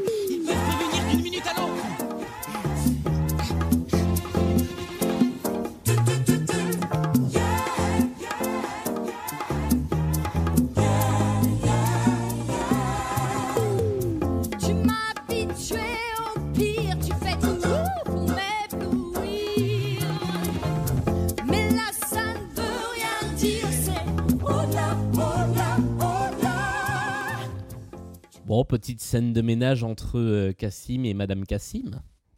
Toujours l'impression d'être dans les enfoirés. hein. Ah ouais Ah, moi, je me suis dit vraiment super ce spectacle de Kirikou. De Kirikou? Mais le début, ça fait vraiment Kirikou. hein. Ah ouais? Ah ouais, carrément. Avec les. Je sais pas ce que c'est, c'est des. hum, C'est des congas, des- je des pense, non? Je sais pas. Je pense que c'est des, Mais, petits- euh, des congas, ouais. Ouais, bah, euh, je trouve que ça fait très Kirikou, quoi. Ah, moi j'aime beaucoup. Et je trouve que ça donne un côté très très live au, au spectacle aussi. Euh, avec ces longues intros, avec de, tout un truc parlé et la chanson qui part ensuite au bon moment. J'aime vraiment beaucoup. Moi, j'ai pas trop d'avis dessus. Juste, j'aime beaucoup le costume de Madame Cassim à ce moment-là. Non pas par choix scénaristique, juste je voudrais le même pour faire du yoga. Oui, elle, a une, elle a une combi, euh, un- une combi juste au corps Galaxy qui ferait un très bon legging de yoga. Voilà. Alors pour faire un petit point euh, narration, euh, on a oublié de dire un truc, c'est que les voleurs s'en vont en fait parce qu'ils se disputent entre eux. Euh, Et ils laissent le champ libre à, Ali et Madame Cassim pour venir chercher Cassim. Voilà. Tout à fait. Euh, Et moi, pour vous dire à quel point j'ai vu la captation de ce spectacle, euh, j'avais même. euh, Enfin, ce qui me choque le plus dans cette scène, c'est le fait que Madame Cassim se replace le micro-casque à un moment. C'est- Voilà. C'est- C'est c'est le truc que je remarque à chaque fois. J'avais remarqué ça aussi, ça m'a, ça m'a, j'étais là, mais euh, elle, elle a vraiment fait ça? Et donc Mais oui, ouais. merci de me le confirmer. Je te le confirme. Euh, à ce moment-là, ils font sortir Cassim de la grotte et en même temps, eh bien, Madame Cassim prend tout le fric. Tant qu'à faire. Sous Mais la- surtout, elle prend un gros chèque. C'est ça. Enfin, vraiment, en fait, ils, ils se sont même pas dit, genre, on va mettre, je sais pas, des, des boyards, tu vois, pour que ça fasse un peu euh, stylé. Non, elle, elle sort un gros chèque, genre, un peu comme les trucs à la fin des émissions, tu sais, genre, euh, genre la roue de la fortune. c'est vraiment un, un, un show de variété, ouais. Mais moi j'aime bien, tu vois, c'est en, en faisant euh, rentrer Cassim dans la grotte comme un tiroir caisse, elle arrive à récupérer le chèque. C'est des petites astuces de mise en scène qui moi me font assez Oui, c'est rigolo. C'est rigolo, mais en fait, en, en réalité, le gros chèque, à la fois, c'est incohérent avec le principe d'une, euh, d'un truc des mille et une nuits, mais c'est totalement cohérent avec euh, la couleur du spectacle depuis le début, euh, qui joue sur le bling bling et sur, euh, et sur euh, vraiment la télé française des années 2000. hein. Oui, c'est vrai. Voilà. Euh, moi, j'aime bien le truc du chèque. Euh, je trouve ça rigolo. Euh, je trouve que, comme tu disais, Julien, c'est une bonne, une bonne astuce de mise en scène. Euh, c'est pas le truc anachronique, euh, décalé qui m'a le plus dérangé. Au contraire, j'ai j'ai trouvé ça sympa. Surtout qu'après, ils réutilisent le chèque dans la mise en scène à d'autres moments pour symboliser euh, le, le magot. Donc, Ouais. euh, donc j'ai bien, j'ai bien aimé ça, j'ai trouvé ça drôle. Après, la, la, la chanson, euh, bon, voilà. Et, et accessoirement, la, la grotte s'éteint au moment où ils prennent le chèque. Donc c'est vraiment tout l'argent de la grotte qui est, euh, Exact. qui est capté, extrait Ouais. dans, ce, dans ce chèque. J'ai trouvé ça pas mal. Oui, franchement, le, le décor, le décor aide à rendre lisible l'histoire qui ne l'est pas forcément toujours avec, euh, la- avec les chansons. Voilà. C'est vrai. C'est vrai. Les voleurs reviennent, ils se sont réconciliés. Et là, ils découvrent qu'il n'y a plus de thunes, il n'y a plus de fric. Ah oui, ils se sont fait voler tout leur pognon. Ils ont plus rien, mais ils ont quand même un truc en tête qui est de rester groupés. Groupés Thérapie de groupe C'est quoi une thérapie hein Tais-toi C'est pas vrai Le génie Oui Le génie Oui Donc là, on est à la fin de l'acte 1 et on nous introduit un personnage qu'on ne Ouais. verra qu'un peu plus tard, mais qui va faire une thérapie de groupe. Et là, j'ai écrit dans mes notes What the actual fuck. Moi, Voilà. j'ai marqué, ils doivent être doués à pyramide. Parce que euh, pour le coup, ils passent vraiment de genre euh, euh, groupé, oui. thérapie de groupe, le génie. C'est vrai. Oui, alors, C'est euh, vrai. Effectivement. Tout Franchement, c'est c'est vraiment, c'est vraiment le, spectacle qui, qui rend hommage à la télé française. Quoi. C'est ça. Ouais.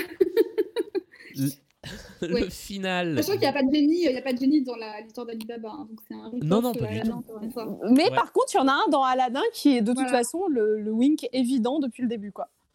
Exact. Et la- l'acte 1 se termine sur une nouvelle chanson de Yasmina toute seule qui repense, parce que on s'en souvient pas, mais elle se faisait quand même draguer et courtiser par euh, Ali au début, qui repense à Ali. Tu serais pas en train de tomber amoureuse du poète à trois piastres?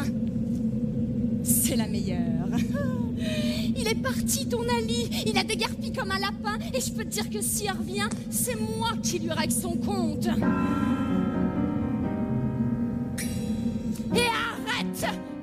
Rêvasser Ça aussi, je crois que je le dis de temps en temps.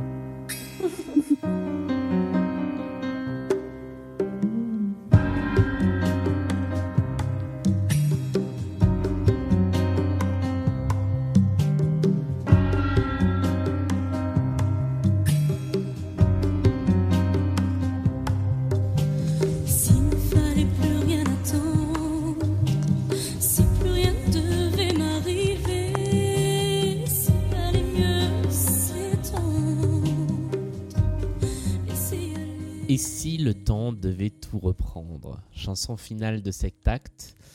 Je sais pas ce que vous avez à en dire. L'intro fait un peu Michel Berger, je trouve.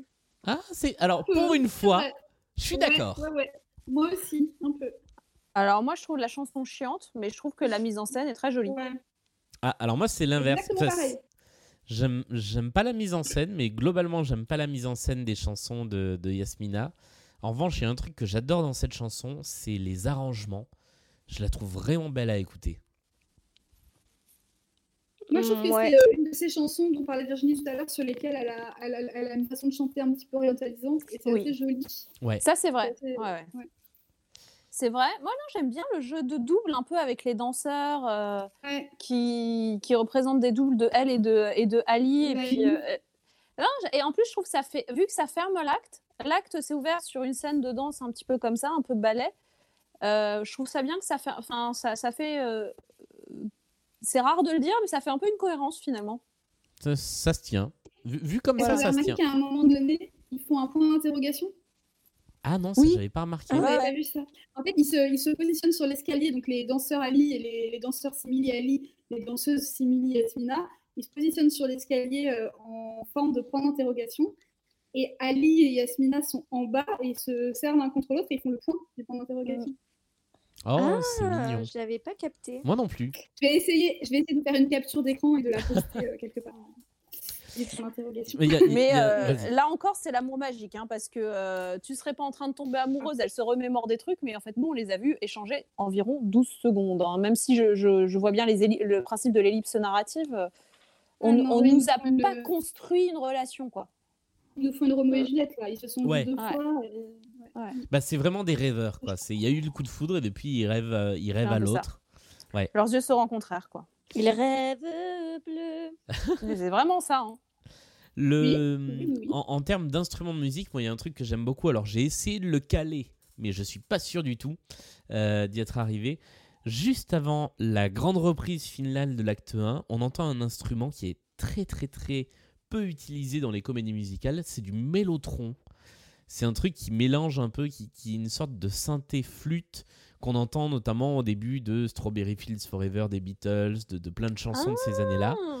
Et je trouve le fait de l'utiliser, alors je suis quasi sûr que c'est un synthé parce que euh, en avoir eu un en fosse d'orchestre, c'est très très rare ces instruments, ça me paraîtrait dingue. Mais si c'est un vrai qui a utilisé, c'est fou. Et j'adore le son de cet instrument. Et avec tout le reste de l'arrangement, qui est plein de basses, plein de percussions, je, je trouve ça vraiment très beau. Je pense que j'ai calé le moment où, où il y a ce, ce petit passage. Si ce garçon Ouais. pouvait me surprendre, si je ne passais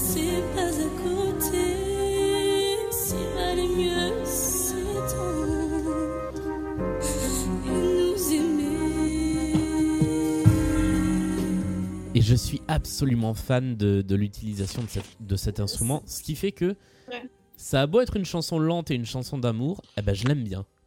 Ça donne un côté onirique euh, au Ouais. tout. Enfin, déjà, dans Strawberry Fields Forever, ça installe un côté euh, tripé, quoi. Enfin, tripant, tripé. Euh, là, ouais. ça fait un peu ça aussi, en fait. Ouais. euh, côté un peu onirique. Comme c'est des rêveurs, ça va, ça, ça fit.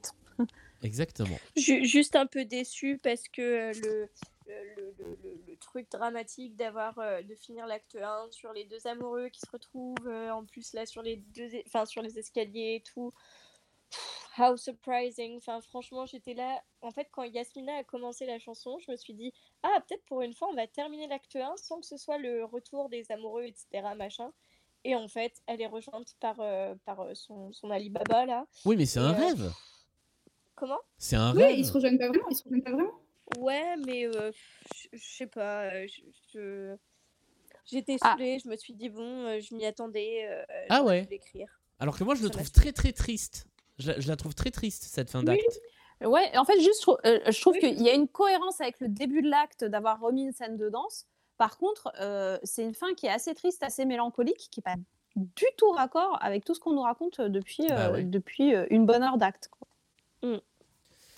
Et puisqu'on a passé une bonne heure d'acte, je vous propose de passer à la deuxième. Deux, c'est l'acte 2. J'oublie toujours ce putain de jingle. C'est le pire. Il est super, peux pas dire avec toi-même. Et là, on va découvrir un nouveau personnage. Je vous propose d'écouter un petit peu de cette chanson parce qu'il y en a besoin pour placer le personnage. Quelle horreur. Oh non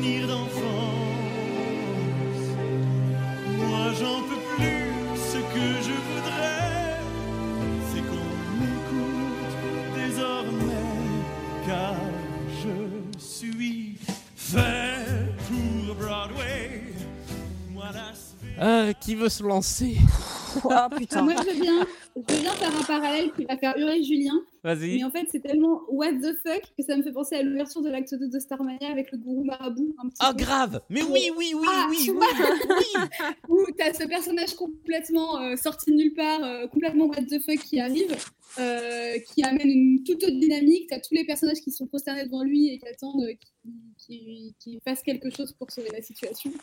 Donc, euh, donc voilà, ça m'a fait penser un peu à ça. Euh, en tout cas, au moins la première partie euh, de l'ouverture. euh, J'y avais jamais euh, pensé, mais les- c'est vrai. Ouais. tu vois Voilà. Euh, donc pour, cette raison-là, j'aime bien. Et j'aime bien aussi euh, le côté Broadway. Justement, moi, je suis fait pour Broadway euh, parce que ça m'a fait pas mal penser au génie d'Aladin pour le coup. Ah oui, Euh, c'est. Avec son, son numéro de- d'apparition là. euh, Ouais, euh, très, je suis, je suis ton meilleur ami. Voilà, je suis ton meilleur ami qui est très Ouais. musical, euh, etc. Donc, euh, donc euh, voilà, il y a un petit côté un peu, euh, un peu rigolo qui, qui, qui m'a pas dérangé. En plus, moi, j'adore, euh, Broadway, ce genre de, de- de- de classique Broadway. Donc, euh, j'aime bien. Bah Alors, moi, j'aime bien aussi le principe de Broadway. Euh, après, moi, c'est un peu vraiment le problème que j'ai avec les acteurs euh, over the top de ce spectacle, c'est que vraiment, quand même, ils sont trop over the top. Et euh, et, enfin, là, euh, je trouve que à côté de, du mec qui fait le génie, euh, Madame Cassim est en, est en retenue. hein.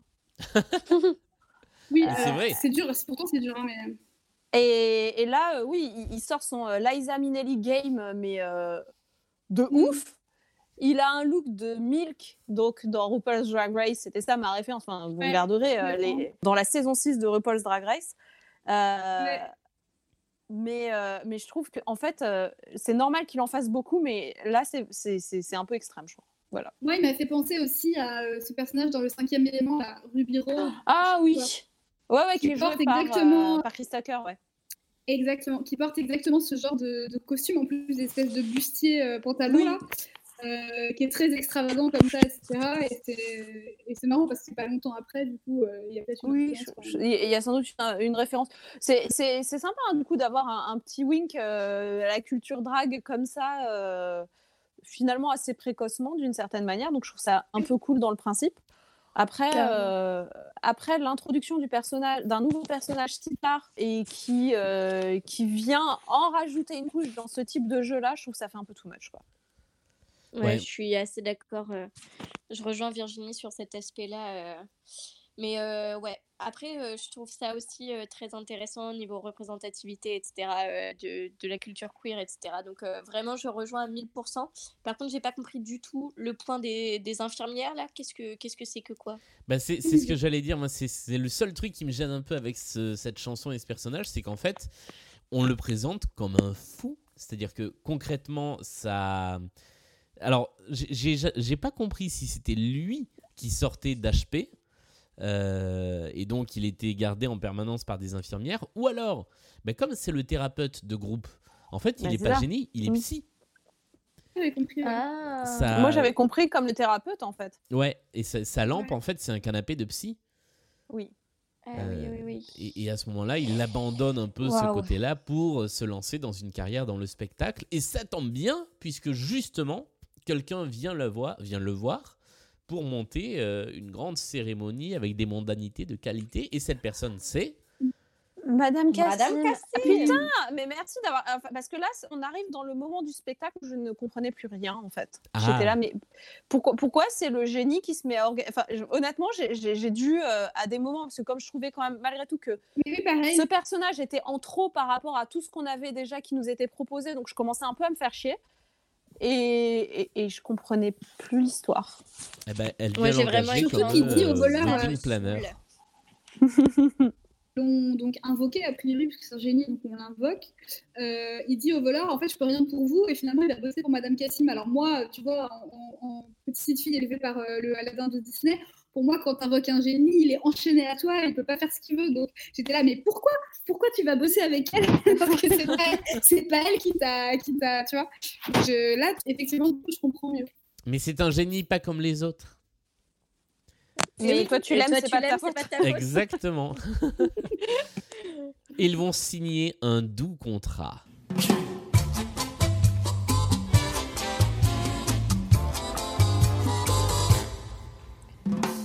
Femme du monde en développement aurait besoin d'un assistant. J'ai un CV, c'est mon public, des références dithyrambiques. Je vais te faire un CDD, on sent que tu es motivé. Je ne touche pas à l'intérim pour me séduire. Sortez les primes. Un appartement de fonction, une Et Bah, vraiment, ce qui bien. manquait, c'était une blague sur les. C'était une chanson euh, référence à la réforme des 35 heures, quoi. Ah ouais, c'est vrai. j'ai mis j'ai mis champ lexical du droit du travail c'est quand même très étonnant Euh, qui s'ouvre en plus avec un instrumental où tu t'attends à voir là encore Gérard Damon et Alain Chabat qui vont danser la carioca. C'est vrai. complètement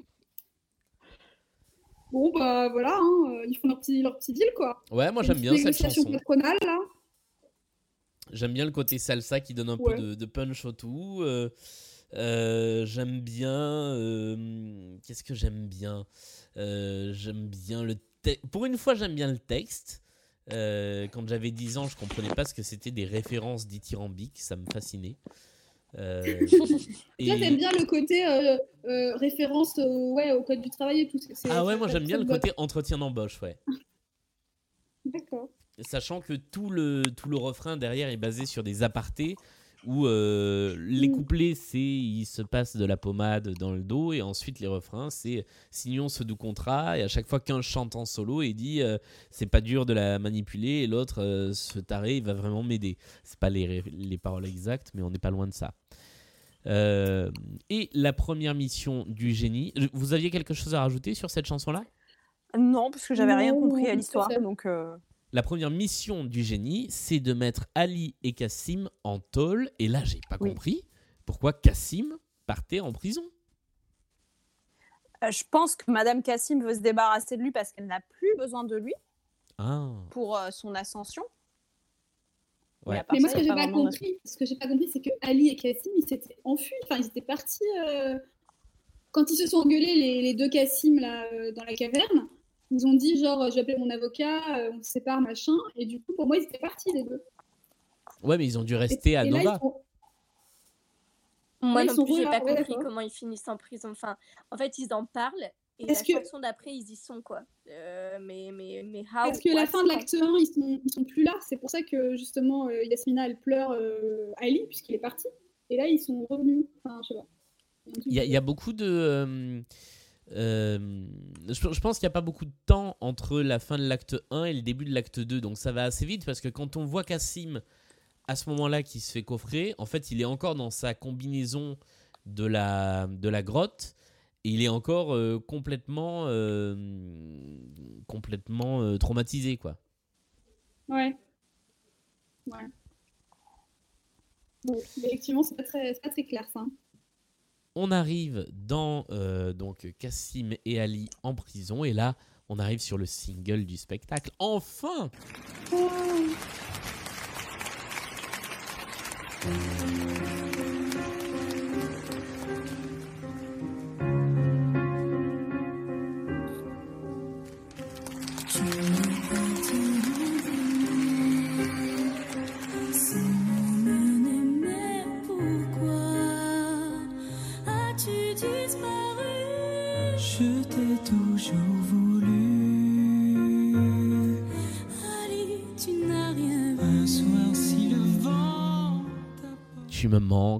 depuis longtemps. Alors là, justement, Sonia Lassen est en full euh, vibrato orientalisant. Je trouve ça super. Ah ouais, moi aussi j'adore. Vraiment. Je trouve qu'il y a un côté 10 commandements dans cette chanson-là. Ouais. Bah, c'est le peu. côté orientalisant parce que c'est très présent dans les Ah Dix ouais. Commandements aussi. Ouais, peut-être, ouais. Ouais. Allez, euh, quand tu repenses euh, euh, au, au duo de comment de Yann Laim avec euh, avec je sais plus qui? À un Ou même, moment, la fille, euh, même la fille qui fait Sephora, je sais plus comment elle s'appelle. ouais, mais voilà, mais euh, elle voilà, une c'est fille- dans c'est dans Homoïse, je crois. Oui. C'est vachement Oui. présent. Et, et là, euh, là c'est c'est pareil, il y a ce côté-là. Donc c'est peut-être pour ça, en fait, le, le, le côté évoc- évocateur, en fait. euh. Mhm. Moi, Euh, j'adore cette chanson, hein, mais bon, je pense que comme je disais tout à l'heure, il y a un côté euh, souvenir de jeunesse, mais, euh, mais j'adore. Ah ouais, mais j'ai été un peu gagnée par la chanson là en, en la voyant dans le spectacle et euh, en voyant la façon. Ouais, enfin, c'est vraiment l'interprétation de Sonia Lassen, je la trouve vraiment Ouais, super. Ouais, je suis complètement d'accord avec toi. Vas-y, vas-y. le thème, la mélodie, je la, je la trouve très chouette et comme elle est reprise à plein d'endroits dans le spectacle euh, pour euh, faire un petit tapis musical, je trouve que c'est un joli thème en fait qu'on est content de retrouver euh, à plusieurs reprises. Carrément. Euh, ouais, moi je suis, bon, je suis toujours pas fan de la chanson. En revanche, il y a un truc que j'adore et un truc qui commence à m'énerver dans le spectacle. Ce que j'adore, c'est la forme de la prison, qui en fait reprend la forme des bâtiments euh, du décor. Euh, un petit peu comme ça, une espèce de contre-plongée artificielle. En revanche, ce qui m'énerve, c'est arrêter de mettre des danseurs torse nu à chaque fois que Yasmina est sur scène. À chaque fois. Donc là, à nouveau, elle est sur scène, elle chante, il y a des danseurs torse nu. C'est systématique.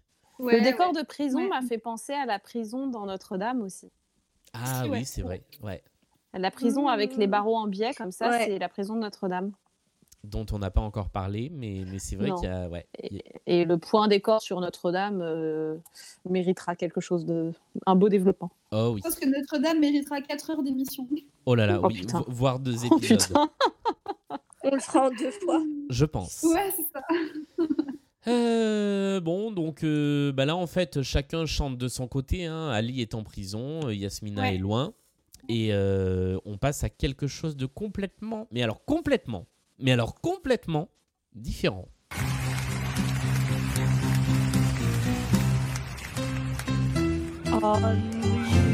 Vous attendiez depuis longtemps, une nouvelle vie va commencer. Vous allez voir le changement quand elle va arriver. Vous allez l'adorer. Alors tas de feignants Quoi, Madame Cassim Vous perdez du temps Oh, Madame Cassim Le temps, c'est de l'argent Oui, Madame Cassim C'est quand même pas con Oui, Madame Cassim Euh, Majuscule dans mes notes, la chanson des proutes, c'est pas possible. Les- des, des euh, cuivres qui font des. brrr, brrr, brrr, On dirait des, on dirait des- voilà. On dirait des, des proutes en fait. Et moi, ça me perturbe énormément. Ça fait, euh, ça fait très, euh, très chanson de clown, en fait. ouais. Ouais. Le Euh, début, ça, alors euh, Amélie faisait une référence à Only You. Moi, ça me faisait penser à Blueberry Hill, là où je sais plus comment c'est euh, la chanson là. Ah I oui. found my hill on Blueberry Hill. Bon, voilà. Ouais, ça fait un peu ça aussi, ouais. Il le- y a un Bref. petit côté standard euh, années 50-60. Euh, donc, un truc un peu ringard, quoi. Enfin, vraiment, faut- on, Ouais, on ouais, redit ouais. ce mot. Hein. Alors moi j'ai j'ai un problème avec cette chanson, c'est que bah en soi je l'aime bien, mais en fait elle ne sert à rien à ce moment-là du spectacle. Rien de tout. Ouais, donc euh, donc pour moi c'est la chanson de trop quoi. Euh, Et il y, a- il y a un truc c'est que Bah, dans il la pas- version Là, on rentre dans une suite de chansons de trop quand même.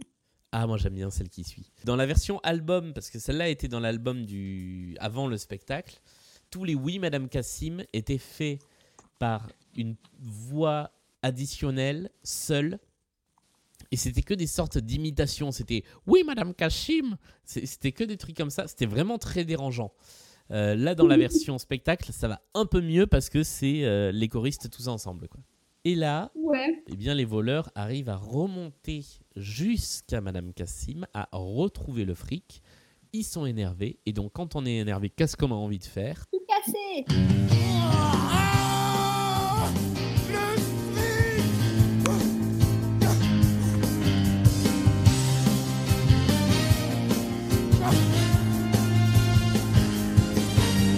Tout casser, je suis sur les nerfs, je vais tout casser.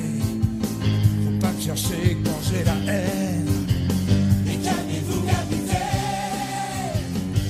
j'ai encore l'impression d'avoir les enfoirés, moi. Bah, dès qu'il y a les voleurs, de toute façon, il y a ce gros côté euh, fourre-tout enfoiré. Euh, eh bien, moi, je vais vous dire, c'est ma vraie chanson préférée du spectacle. Oh putain C'est celle que statistiquement, statistiquement, c'est celle que j'ai le plus écoutée dans mon enregistrement bootleg du spectacle. Euh, voilà, je- j'avoue, je, l'adore. Euh, et voilà, je j'ai pas grand chose d'autre à dire que je la trouve rythmée, je la trouve bien arrangée, je la trouve. euh, bon, les paroles sont pas dingues, mais j'écoute jamais les paroles moi de toute façon. Euh, donc voilà, et au niveau de la mise en scène, c'est marrant, c'est simple, mais c'est marrant. Alors il y a le retour des coiffeurs avec leurs sèche-cheveux, j'ai pas compris non plus. hein. Ouais, Mais, mais moi j'aime vraiment cette chanson. Pourquoi Euh, pas ouais. j'ai rien à ajouter, moi. Pourquoi pas Non, pas, moi mais- non plus. Euh, non, voilà, c'est ça. Mais après, on aime bien les 40 voleurs malgré tout, donc euh, globalement, mais j'ai pas trop d'avis dessus non plus. Oui, voilà. Non, mais la, la Corée to be three est peut-être juste un petit peu de trop, quoi. Euh, on se retrouve en cellule avec Ali et Cassim qui Bah font oui. un petit moment d'introspection. Puisque n'oublions pas qu'ils sont frères. Mhm.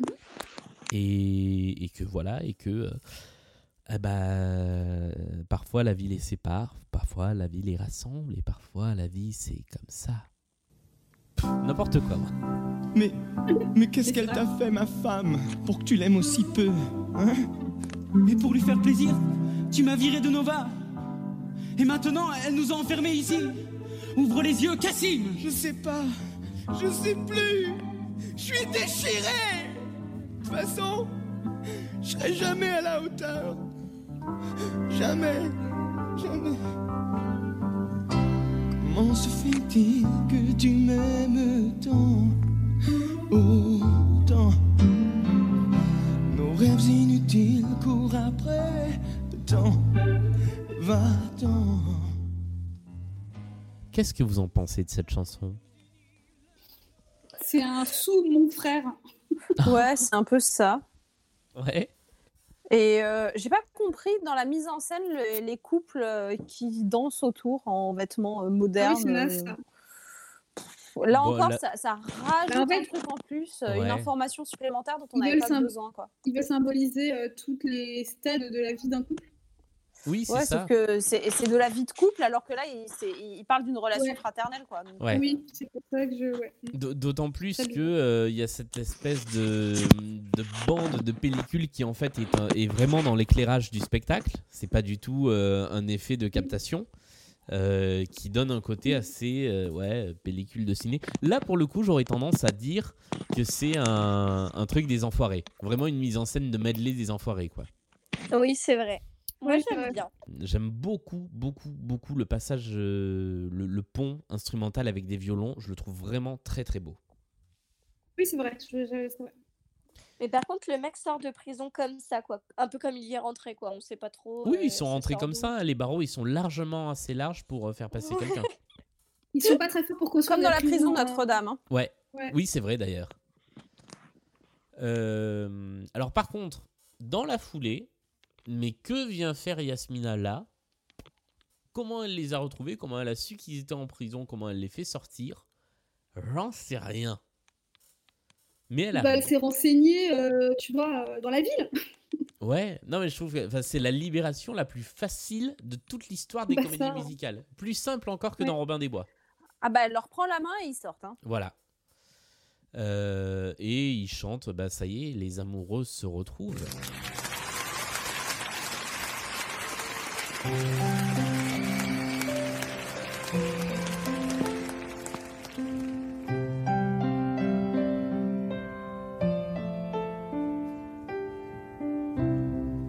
en toi les images d'un passé oublié. Retrouve les visages, tu pourrais.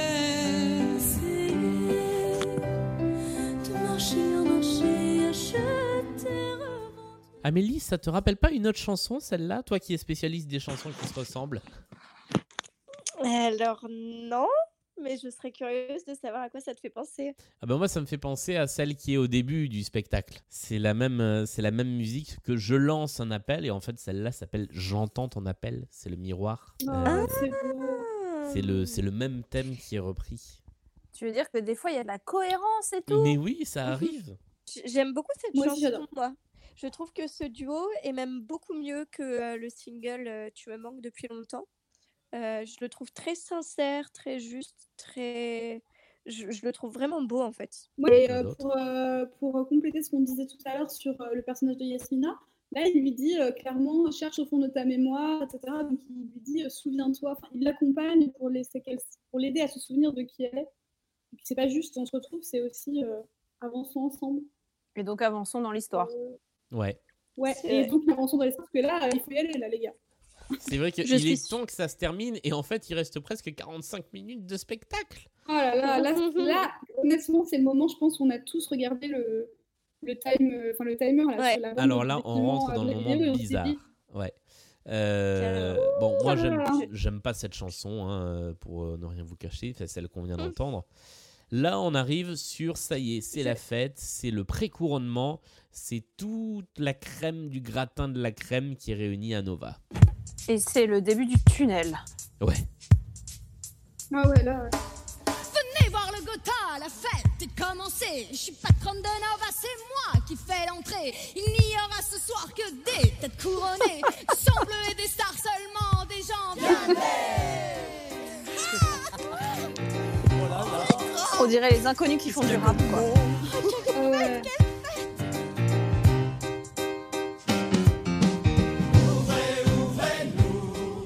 Nous sommes les frères dans l'art. Bon, eh ben moi je l'aime bien.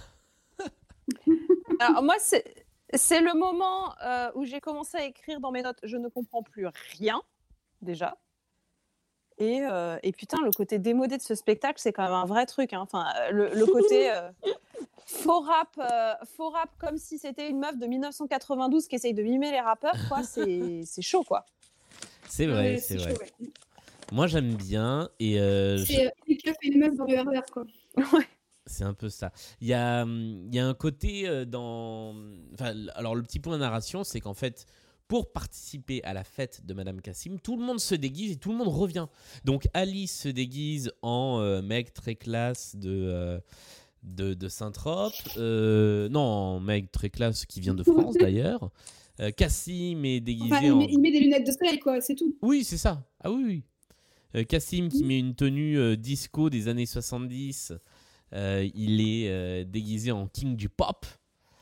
Euh, Les voleurs sont déguisés en frères dollars. Ils pèsent plusieurs milliards, hein, c'est ça qu'ils disent. Et euh, Le génie. Le génie est déguisé en diva Gladys. et donc tout le monde vient Et se que- fondre dans la il y a que soirée. ça. Et, et Il on n'y a voit pas que ça. d'autres figurants, il n'y a pas d'autres invités à la Non. fête de Madame Cassim. Euh, moi, il y a, il y a un. C'est quand même censé être un sacre, hein.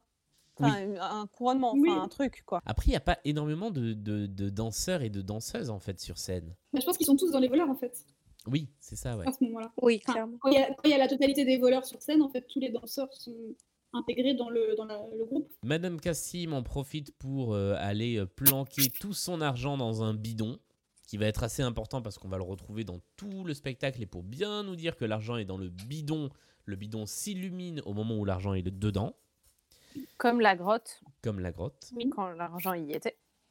Et moi, il y a un truc qui me fait énormément rire à ce moment-là, c'est que euh, je sais pas si c'est volontaire ou pas, mais le génie, à un moment qui est un petit peu en hauteur là dans une des fameuses fenêtres du décor, euh, perd son chien en peluche.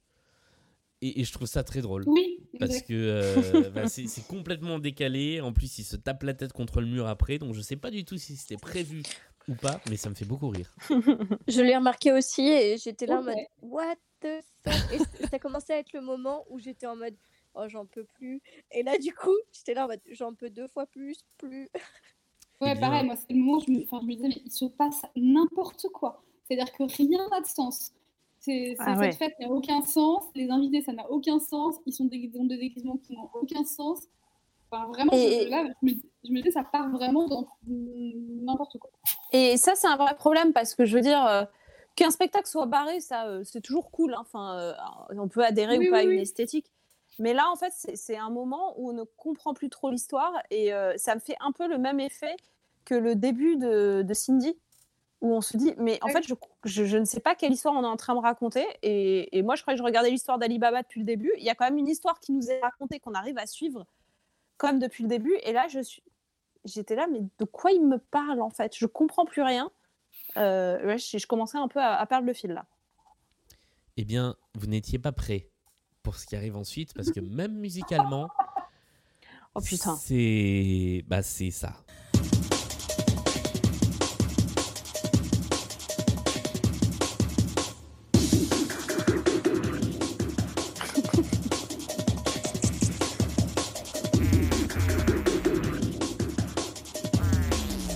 Je vous avais prévenu, vous étiez vraiment pas prêt pour ça. Et nous non plus. Mais pourquoi? Ah non, clairement pas. Pourquoi? On sait pas. hein. Là, vraiment. euh, Et Bah là- alors, pour ouais. l'économie narrative, Mais, on a un enchaînement techno, reggae pourri, Ouais, Ouais. Eurodance, pourri de ouf. et Ouais. je repose la question pourquoi?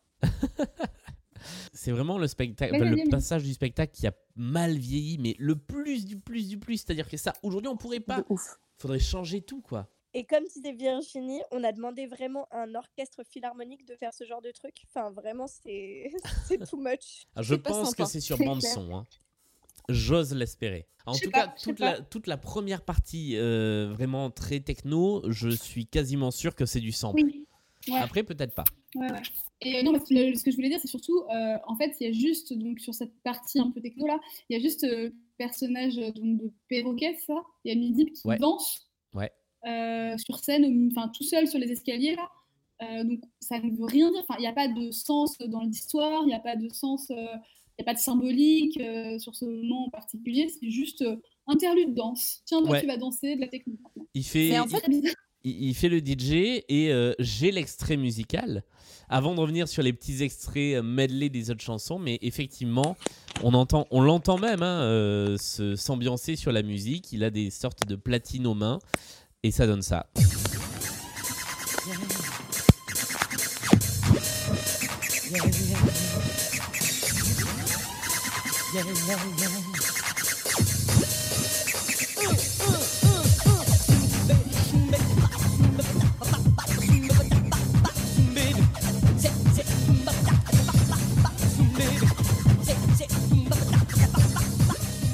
Vous êtes toujours Mes- dans les rois du monde des mes Stones, enfants etc.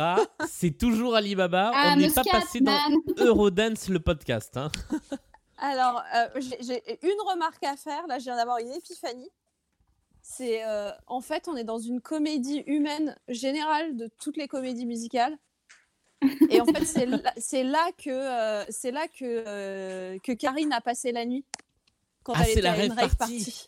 party. Mais oui, C'est dans le comédie musical universe, quoi.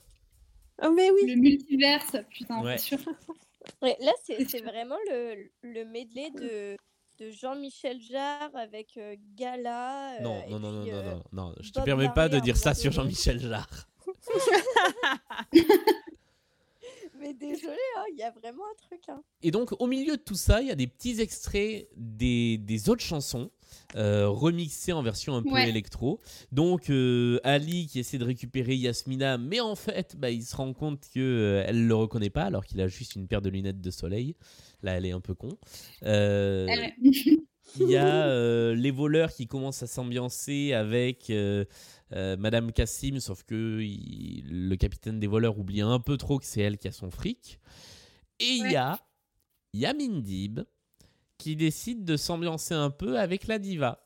Et j'ai mis cet extrait parce que je sais pas s'il est drôle ou s'il est extrêmement gênant.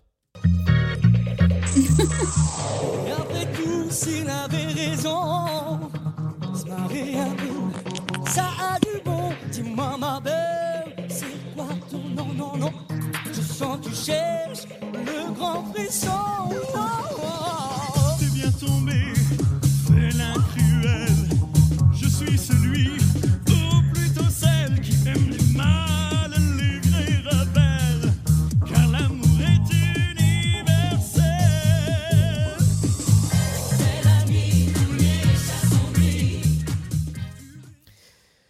Voilà.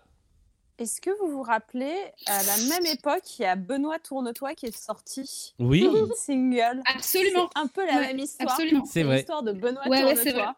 C'est vrai. C'est vrai. Dans une boîte à la mode. C'est ça. Euh, Benoît, dans le groupe. Benoît d'ailleurs, il y avait. euh, comment elle s'appelle? Mince Euh, Najwa Belizel. Najwa Belizel, exactement. Euh, Il y a un truc que je viens de, dont je viens de me rendre compte en écoutant cet extrait, c'est que ce que je vous disais, c'est que tous les extraits de ce petit medley étaient inspirés de chansons qui sont dans le spectacle, sauf celui-ci, qui est inspiré d'une chanson coupée du spectacle, euh, qui s'appelle Ah. Les Mille Vies d'Ali. euh, qui était sur l'album mais qui n'est pas sur le, sur le spectacle et donc euh, bah, en fait c'est censé être une référence mais, euh, mais qu'on n'a pas je vais essayer de vous retrouver tiens pour terminer le spectacle cette chanson coupée D'accord. ensuite, qu'est-ce qui se passe? C'est l'heure de vérité. Les voleurs décident d'arrêter la fête et de récupérer leur fric. Sauf que ça se passe pas exactement comme prévu, puisque Madame Cassim, en grande manipulatrice, essaie de s'en sortir un petit peu avec le capitaine des voleurs. C'est moi qui pose les questions ici. Où est le pognon? Oh, capitaine, est-ce que je peux vous voir seul à seul? Nous nous sommes fait tous les deux avoir par un escroc. Papa, elle cherche à t'endormir. Vous vous cherchez à m'endormir. Mais pas du tout Nous avons les mêmes intérêts. Voilà, ils ont les mêmes intérêts et donc à ce moment-là où on est à peu près à, je sais pas, on est à quoi, 1h40 de spectacle? Est-ce besoin de nous rajouter un fil narratif? Voilà, va naître une nouvelle intrigue complètement surréaliste entre euh, Madame Cassim et le, et le capitaine des voleurs. Allez, venez. Nous sommes des leaders, vous et moi. Des sœurs jumelles, des frères siamois. On a chacun eu nos fardeaux. Vous, ces crétins, moi, mon idiot. Quel hasard de se rencontrer. D'unir nos vues et nos pensées. Voilà quoi. 50-50, 50-50, c'est la chanson. Voilà, Bah, exactement. le moi, j'aime bien cette chanson. Moi ça aussi. va, je trouve elle est sympa. Euh, après, la question que je me pose, c'est est-ce qu'il était nécessaire de rajouter encore un tiroir de. euh, C'est ça. vont tomber amoureux, tout ça? Enfin, on arrive à la fin du spectacle, là, euh, c'est peut-être le moment de dénouer les choses plutôt que de rajouter une couche de, de ça, quoi. Oui, surtout que ça sert pas à grand chose de plus quoi. Ben non. C'est vraiment ça en fait. C'est que c'est- l'intrigue était suffisante à ce stade. Donc euh, peut-être qu'ils voulaient faire un, un duo entre ces deux, ces deux interprètes. Malgré tout, euh, c'est too much quoi. Surtout que au final, ça nous amène pas à grand chose de plus que ils arrivent ensemble à coffrer euh, Ali, Yasmina et Cassim Il les ensemble coffre dans la caverne. dans la caverne. Ouais. Et à ce moment-là, qu'est-ce qui se passe? Ils comprennent. Tout l'enjeu du truc, car Ali porte le talisman, celui qu'il avait trouvé au tout début du spectacle et que personne n'avait remarqué qu'il le portait. À ce moment-là, Yasmina se rend compte qu'il le porte. Yasmina, je. Tu portes mon talisman? Mais. Mais tu veux dire que.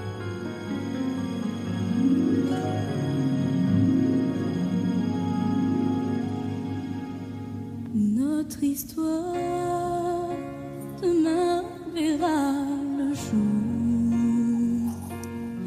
Cette histoire à la recherche de l'absolu. Voilà quoi.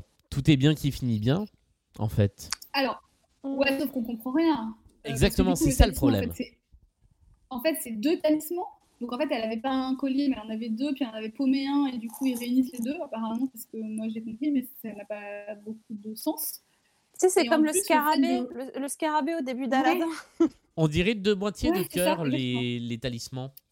Oui, mais à ce moment-là, il, il- il le montre, enfin, tu vois, parce que là, Qu'il il grandit, à la fin, ouais. il grandit deux, il grandit deux colliers, enfin, c'est un peu bizarre. Ouais. Et surtout, le fait qu'ils réunissent les deux talismans, ça leur permet d'ouvrir la caverne et de sortir. Enfin, c'est wow, what the fuck?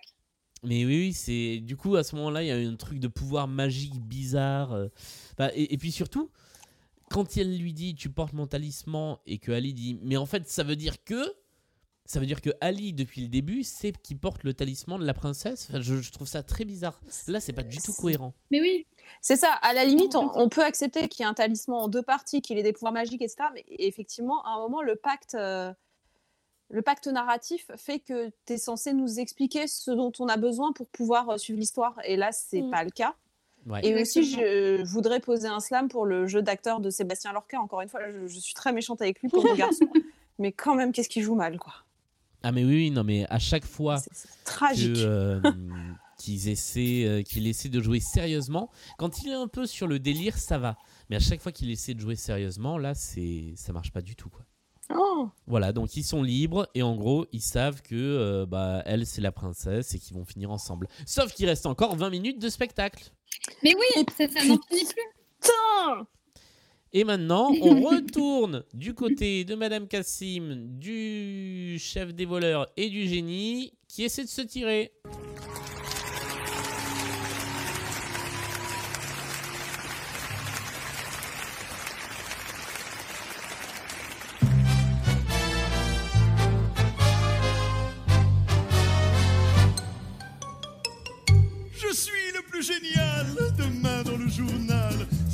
Triomphal, on dira quel génie. C'est bon de faire ses bagages, de partir en voyage. Il faut dire qu'à mon âge, on se croit tout permis. On passait par hasard, on est peut-être en retard, vous parti, c'est bizarre. C'est ce qu'on appelle une tuile. Voilà une chanson pour nous dire que le génie essaie de se tirer, qui se fait rattraper par euh, Madame Cassim et euh, le chef des voleurs qui est maintenant son mec, hein, c'est ça? C'est ça. Alors, laisse-moi deviner, c'est une de tes chansons préférées. J'aime bien la chanson, mais là, ça commence à faire vraiment long. Bah, c'est un peu lourd en fait on à ce stade-là. On, est toujours dans ce registre du vaudeville et euh, ils le font encore très bien, mais c'est lourd. Ouais, c'est très très lourd. Mais, encore une fois, j'aime bien cette chanson et sur l'album, je l'aime bien. Mais là, ouh, là, là, là, là, là, là, là. Là, on en a 1h40 de spectacle. Euh, stop already, quoi. Après voilà, moi j'aime bien, ouais, j'a- j'a- j'aime bien ce ce côté euh, les trois pourris qui se retrouvent euh, dans une même chanson et d'ailleurs ils le chantent.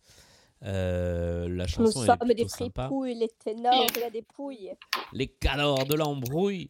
Je me suis je me suis demandé si le nom de la ville Nova, Mangan- Nova Manganor était juste pas créé pour rentrer dans la chanson parce que c'est le seul moment où ils en parlent de Manganor. Euh, ils disent Ah. Man- Oui, c'est vrai. Manganor, Il c'est parle de. Nova souvent dans le reste du spectacle. Ouais. C'est vrai. Et là, c'est le seul moment où il parle de Manganor, d'ailleurs pour dire que c'est Versailles. Et donc, dans le multivers, en fait, on est un peu en communication avec le roi Putain Soleil. Mais oui, Et ouais, Exact. Exact. voilà. je pense il- que no- notre, euh, notre enregistrement de la fin de l'année euh, civile, on va dire, ce sera de- d'essayer de, de, de- De de trouver montrer un petit ponts. peu une map de ce multivers. Ah, ouais. Les interconnexions et tout, ouais. Mm. Par Euh, contre, le génie avec la chaîne au cou, là, c'est pour un délire un peu euh, maso, euh, cuir-cuir moustache ou? Ah, je sais Bah, pas. il, se, il se fait arrêter par, Ouais. les, par les voleurs parce qu'il partait avec la caisse. Oui. Et, et après, oui, je pense que ça, ça cultive un petit peu un côté, euh, un petit côté comme ça. hein. De toute façon, euh, Parce que elle, elle le tient. euh, elle le tient en Madame laisse. Mais tient, euh, ouais. ma- ma- Madame Cassim est quand même vachement construite comme un personnage de dominatrice. Oui, avec, euh, avec ouais, mais même carrément de dominatrice avec ses dominés. hein. Enfin, je, je trouve qu'il y a, il y a un truc un peu a- euh, BDSM assez. euh, Ils avaient signé un contrat, tu vois. Ils avaient signé un Oui, contrat. euh, donc ah non, mais sa chose un peu, tu vois. C'est un petit contrat. putain, euh, et t'es en train de dire que Manganor, c'est le mot sécurité Peut-être. Peut-être. Voilà, vous pensez que c'est fini Non Pas du tout. Il reste Toujours encore pas. une longue scène. Et comme 20 la minutes. scène d'avant, elle est pas assez longue, on nous rajoute un balai de 4 minutes dessus.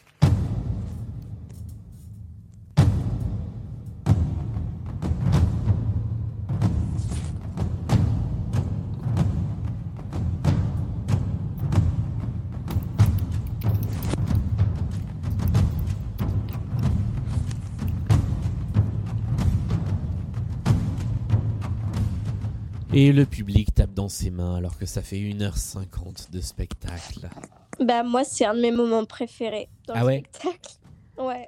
Alors moi, je le trouve très beau aussi. euh, en fait, euh, j'avais fait une comparaison qui est très très valorisante et qui ne- n'est pas méritée non plus parce que j'avais dit que c'était une version euh, wannabe Pinaboche. En fait, ça fait un peu pe- penser à une version euh, à une version euh, écolière de euh, d'un truc type Sacre du printemps. Je trouvais.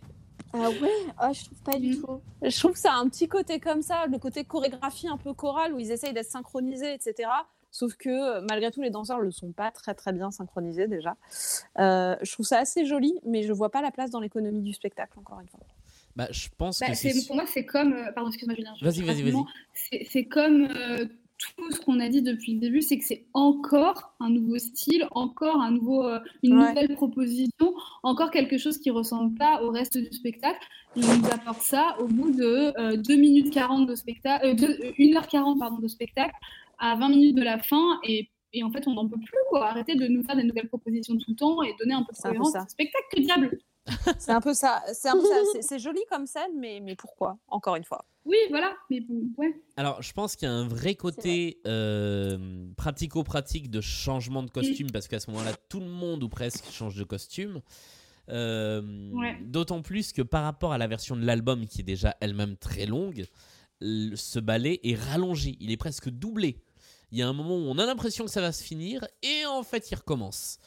Euh, Jusqu'à ce que le génie entre enfin sur scène, et après quasiment 5 minutes de silence, reparle, et en fait, on arrive au vrai couronnement, au vrai sacre de la princesse.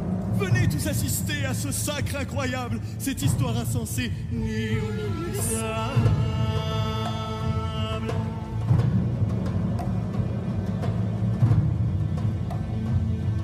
Laissez-vous tous aller à cette grande liesse, cet instant est sacré, voilà notre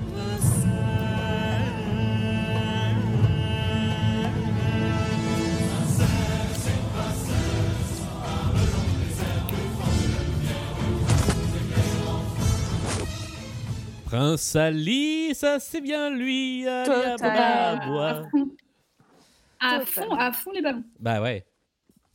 Là, on est complètement dans le côté Disney, dans le côté euh, ouais, Ouais. chanson un peu grandiloquente, un peu. euh, Enfin, ça pourrait être du Alan Menken. Hein. Et là, pour le coup, pour le coup, venant de moi, c'est un énorme compliment. C'est le compositeur. Ah bah oui, j'allais te dire, euh, tu leur fais un cadeau là. Ouais. c'est clair, Bah ouais, c'est mais ça, ça pourrait hein, être un truc, euh, un ajout à Aladdin. Enfin, ça sonne bien dans Non, cet ceci dit, esprit-là. je suis d'accord. Ça marche bien. c'est- Heureusement qu'Alan Menken n'écoutera jamais ce podcast. Et d'abord, qu'est-ce que t'en sais Si ça se trouve, il écoute tous les mois. Ouais, c'est vrai. Et il a adoré celui sur. Robin des Bois. Eh, vi- Viens, viens, euh, viens qu'on t'interviewe, Alan. S'il te plaît, oui. Et amène ton piano, on t'en supplie. Je, je l'ai interviewé, Alan Menken, il y a quelques mois. Si, il y a un truc joli dans cette scène, c'est euh, le costume, je trouve. Quand elle monte l'escalier, là, euh, Ah oui, elle a une, une, une avec la traîne euh, qui descend et qui fait tout le, toute la hauteur de l'escalier. et qui épouse d'ailleurs cette forme aussi très en flèche de l'escalier. Exactement. Après, par contre, moi, je trouve ça très joli. alors je, je pense qu'il faut qu'on entende un peu de texte pour deux raisons. D'abord pour comprendre ce qui va se passer à ce moment-là, puisque finalement la résolution de cette heure 50 de spectacle va se régler en 30 secondes. Euh, et euh, bah en fait, euh, c'est en alexandrin. Vous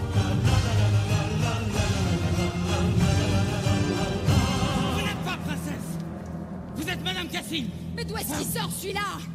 Va-t'en de là, tu me déprimes Il faut le talisman pour régner sur Nova. Écoutez ce feignant. Montre-le si tu l'as.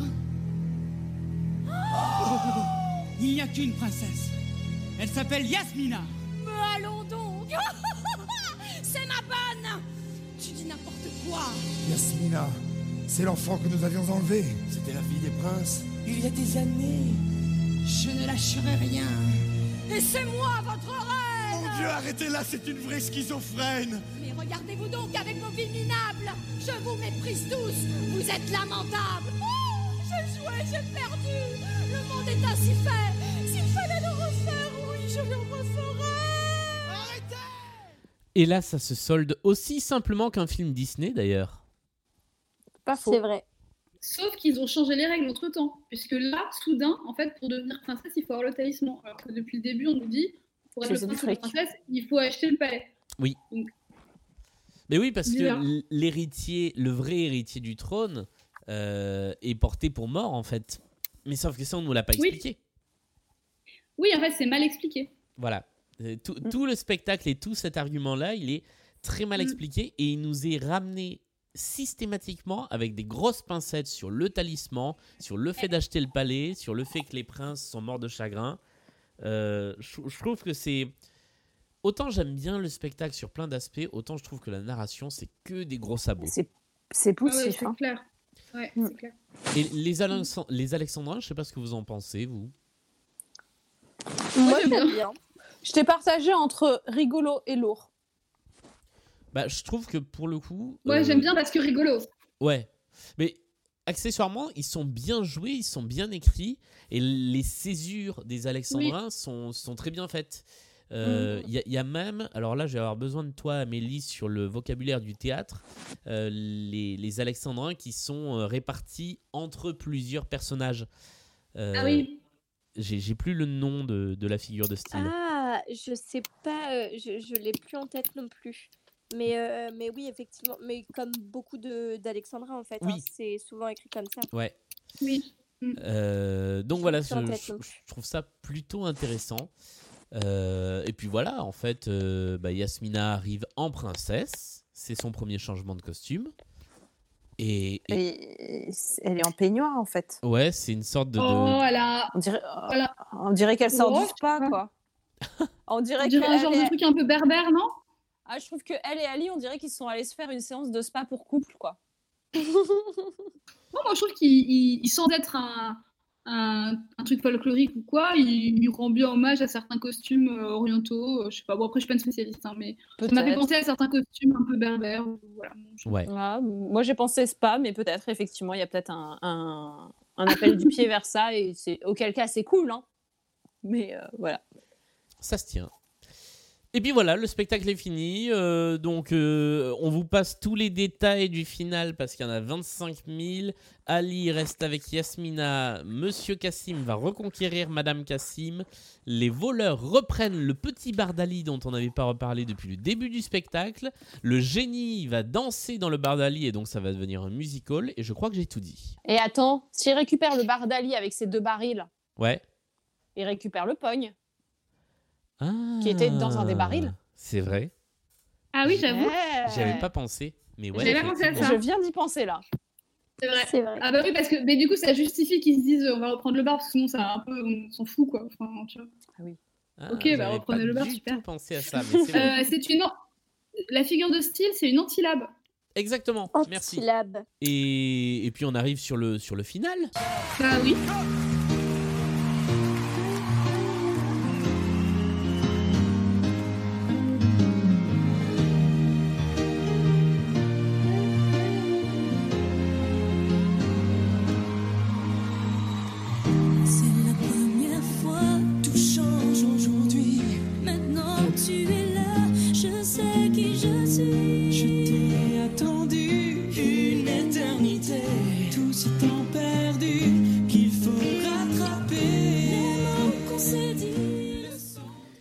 Alors ce que vous ne savez peut-être pas, c'est que cette chanson, Ainsi va la vie, c'est le troisième single du spectacle. Pas du tout marché alors. Pas du tout, et en fait c'est le moment où le spectacle s'est rebrandé un peu, où il est devenu les mille et une, enfin, où les mille et une vies d'Alibaba est devenu Alibaba, où ça a changé de visuel.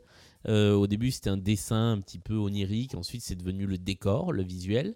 Et cette chanson qui s'appelait dans la première version On s'est déjà vu, si vous avez le premier album ça s'appelle On s'est déjà vu, est devenue Mm. Ainsi va la vie. Et, euh, bon, et après voilà, c'est une chanson finale classique, hein, chorale, avec tous les personnages Oui. qui chantent. Et... Non, et comme tu disais tout à l'heure, euh, toute cette fin qui s'est traînée pendant une demi-heure, euh, du coup, est torchée en 5 secondes. Oui, c'est Hop ça. là, ça y est, elle est princesse, c'est fini. Pim.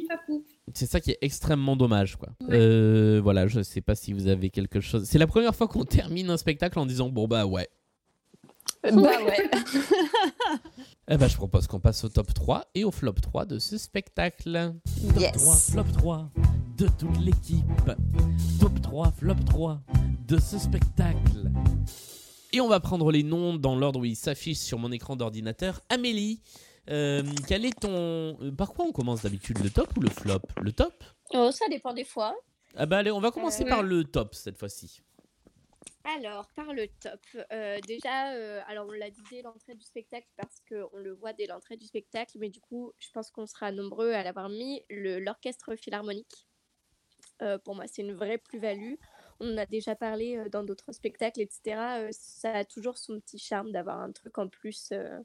voilà, l'orchestre, ça apporte vraiment quelque chose. Et je pense qu'en live, parce que nous on l'a vu en captation, mais je pense qu'en live c'est encore mieux. Euh, donc voilà, c'est le gros gros top de spectacle, de ce spectacle, pardon. Euh, deuxième top, euh, la place de la danse. Moi, je l'ai dit, le dernier tableau là que, que certains qualifieront de, de mauvais pinabauche. Euh, moi, j'aime beaucoup. Et de manière générale, je trouve qu'il y a une grosse part qui est attribuée à la danse, même s'ils ne sont pas énormément nombreux sur, sur scène à chaque fois. Je trouve que voilà, à chaque fois ça marche. Donc, donc voilà. Et euh, sinon, en troisième point, euh, pff, je cherche avec euh, grosse difficulté parce que je ne l'ai pas vraiment. Mais du coup, je dirais peut-être le, le J'entends ton appel, le duo là.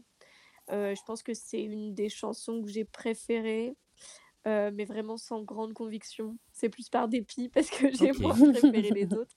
Mais, mais voilà, voilà mon, mon top 3. Mélanie, ton top 3. Alors, euh, en premier, j'ai mis aussi la musique live et orchestre parce que, bah, voilà, je vais pas répéter ce qui a déjà été dit, mais euh, c'est un vrai gros plus. C'est hyper euh, euh, entraînant, hyper, euh, enfin, c'est vraiment super et j'aimerais qu'il y ait de la musique live sur tous les spectacles. Donc euh, voilà. Euh, en deuxième, j'ai mis le côté très Disney et bonne humeur parce qu'en fait, c'est quand même un spectacle qui globalement euh, est assez péchu, assez joyeux, assez euh, euh, entraînant, etc. Donc, euh, même si Mm. moi, j'ai pas forcément adhéré au choix esthétique, artistique, etc., je trouve que quand même, il se dégage une vraie bonne humeur de l'ensemble et, et c'est plutôt cool. Et mon troisième, euh, j'ai mis Sonia la scène. Alors ça, c'est mon petit cœur de midinette, mais c'est parce que je trouve quand même que euh, du haut de ses 17 ans, euh, c'est une sacrée chanteuse. C'est vrai. Euh, je trouve qu'elle éclipse complètement Sébastien Lorca, euh, alors que c'est le duo euh, emblématique du spectacle, parce que, effectivement, on l'a dit, lui est peut-être un peu fade, mais surtout, elle a beaucoup plus de charisme que lui et, euh, elle a une présence euh, beaucoup plus euh, forte, je trouve, et, euh, euh, elle danse également. Enfin voilà, je trouve qu'elle est, euh, très mignonne, elle, elle chante très bien. Enfin voilà, je trouve que vraiment, elle, elle- elle a un petit rayon de soleil dans ce spectacle. C'est d'autant plus dommage du coup qu'elle n'ait pas réussi à faire d'autres choses. Euh, euh, Enfin, en tout cas, de rencontrer le succès sur ses autres projets euh, derrière parce qu'elle le méritait, je trouve. Et, euh, et voilà. Virginie, ton top 3. Bon, c'est un peu celui de Mel, euh, à peu de choses près pour changer. Euh, non, mais effectivement, je vous rejoins toutes les deux sur l'orchestre philharmonique et je pense que Julien aussi. Euh, donc, je redéveloppe pas. Euh, et et j'avais littéralement mis légèreté et bonne humeur de l'ensemble. Alors, pour, euh, pour aller dans une autre direction, euh, mais qui reste la même, hein, c'est juste en fait, c'est vrai que ça donne son, caractère à ce spectacle. Parce que bon, il y en a beaucoup des comédies musicales qui, qui sont sorties, qui sortent, etc. Et, euh, et, et- et là, c'était un momentum où tu avais plusieurs grosses comédies musicales qui, étaient, qui, sont sorties en même temps. Et celle-ci a quand même vraiment eu un parti pris un peu audacieux de, de partir sur euh, bah, on va faire une comédie musicale vaudeville, en fait. Et euh, enfin, euh, c'est pas tout à fait exactement ça, mais, je trouve qu'il y avait quand même un parti pris vraiment euh, assez osé de se dire on va vraiment partir sur un truc comique. Et je trouve ça chouette. Et, en plus, euh, effectivement, tous, ils ont l'air de se faire plaisir et d'être assez enthousiastes d'être là, donc ça fait une bonne humeur quand même assez communicative. Et, sinon, en, en trois, euh, moi, les décors, parce que je les trouve vraiment...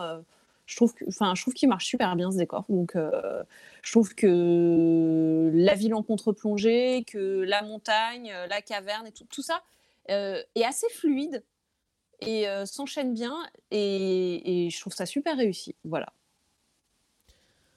Et c'est à mon tour, je crois. Toi, Julien, bah oui. Tout à fait. Alors, en top 1, euh, je vais mettre également, et je crois que c'est la première fois qu'on est tous les quatre, euh, voire tous les cinq, euh, quand, euh, quand Ambre est avec nous. Big up à Ambre, d'ailleurs, on, on l'a pas Bisous à Ambre. Ouais. Oui, on l'embrasse.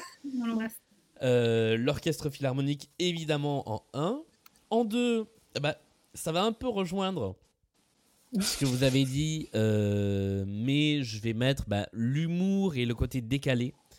Euh, Au-delà de la bonne humeur, moi, c'est ce qui me plaît parce que j'adhère aux vannes. euh, Enfin, moi, ça me fait rire. Les personnages me font marrer. euh, vraiment, j'aime bien ce spectacle pour ça.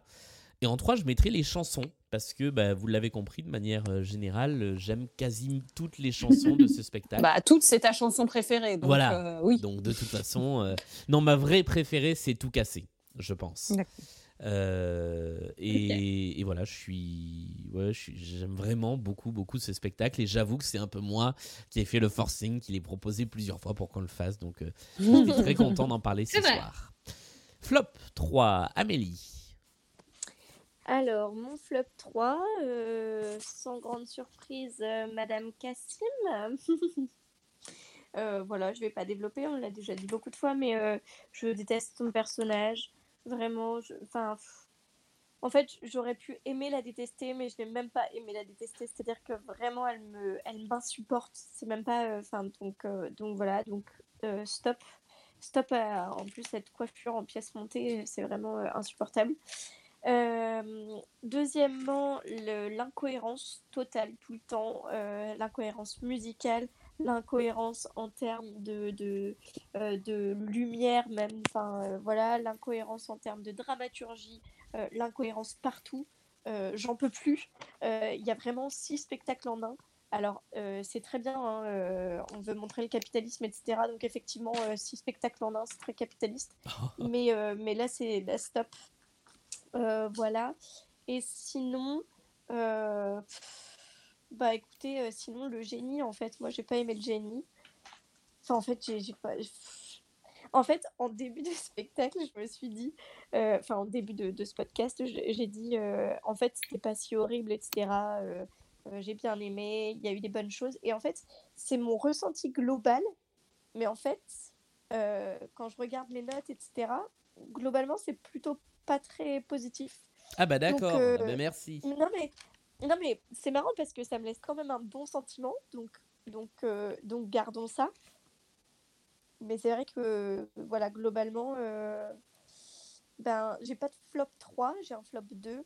euh, mais voilà, du coup... euh, je- Sur, je- sur je la globalité du spectacle. En fait, je, je suis vraiment dépitée devant ce spectacle à ne pas savoir quoi mettre, à pas savoir quoi faire. Et je suis là en mode, oh, je cherche, je cherche, mais en fait, ouais, je, voilà, c'est c'est mon top député. Mélanie, ton flop 3 ou 4 ou 5 ou 6 fait, hein, pour ne rien vous cacher, mais j'ai fait des coupes. mais c'était dur. en premier, j'ai mis euh, la direction artistique et surtout les costumes, en fait, que j'aime pas du tout, du tout. Euh, c'est un parti pris, hein, je le conçois. Euh, moi, ça me plaît pas. euh, à tel point que tout à l'heure, par exemple, notamment les costumes des voleurs, euh, qui sont vraiment, euh, dans- qui partent dans tous les sens et qui n'ont pas vraiment de cohérence. Tout à l'heure, euh, on a réécouté une des chansons des 40 voleurs, je sais plus laquelle. Euh, C'était Coupons-le et en en deux. fait, on l'a réécouté. Pardon? C'était coupons-le en deux. Ouais. Oui, voilà, ça, c'était coupons-le en deux. Et en la réécoutant sans le visuel, euh, je l'ai trouvée beaucoup plus intéressante parce que, en fait, quand, on regardait le, quand je regardais le spectacle, j'étais complètement distraite par ces costumes, en fait. Ça me sort du truc, euh, je trouve ça affreux et je me dis, mais je passe mon temps à me dire, mais pourquoi, pourquoi? Puis je, je détaille chaque costume et je me dis, mais attendez, ils lui ont mis un pantalon en cuir avec une besace euh, vert, jaune, rouge en chanvre, là, ça n'a aucun sens euh, et ça m'énerve en plus. Donc, euh, donc voilà, ça me sort complètement du truc. Je ne comprends pas les choix qui ont été faits là- là-dessus. En deuxième, j'ai mis la narration. C'est très fouillis. Euh, ça part dans tous les sens. Il y a beaucoup de tiroirs, de, sous-intrigues, etc. Et euh, on a beaucoup de mal à y croire. On a beaucoup de mal à croire aussi à l'histoire d'amour qui est soudaine euh, et, pas très crédible parce qu'en fait, on n'a pas vu cette histoire grand- grandir, naître, etc. Donc je trouve qu'ils ont fait un peu dans la facilité sur la narration. Les personnages sont très caricaturaux. Alors c'est un choix, hein, effectivement, c'est très vaudeville, très théâtre de boulevard et tout ça. Mais, mais on perd quand même en, en, intérêt de l'histoire, vraiment. Alors que justement, ils s'inspirent d'une histoire, euh, euh, d'un conte traditionnel et qu'ils ont complètement remanié, ils ont fait des choix, euh, des changements dans, dans l'histoire. Pourquoi pas, mais du coup, il faudrait un petit peu les expliquer en fait, ces choix, pas juste qu'on nous amène un truc complètement saugrenu sans, sans comprendre comment on en est arrivé là.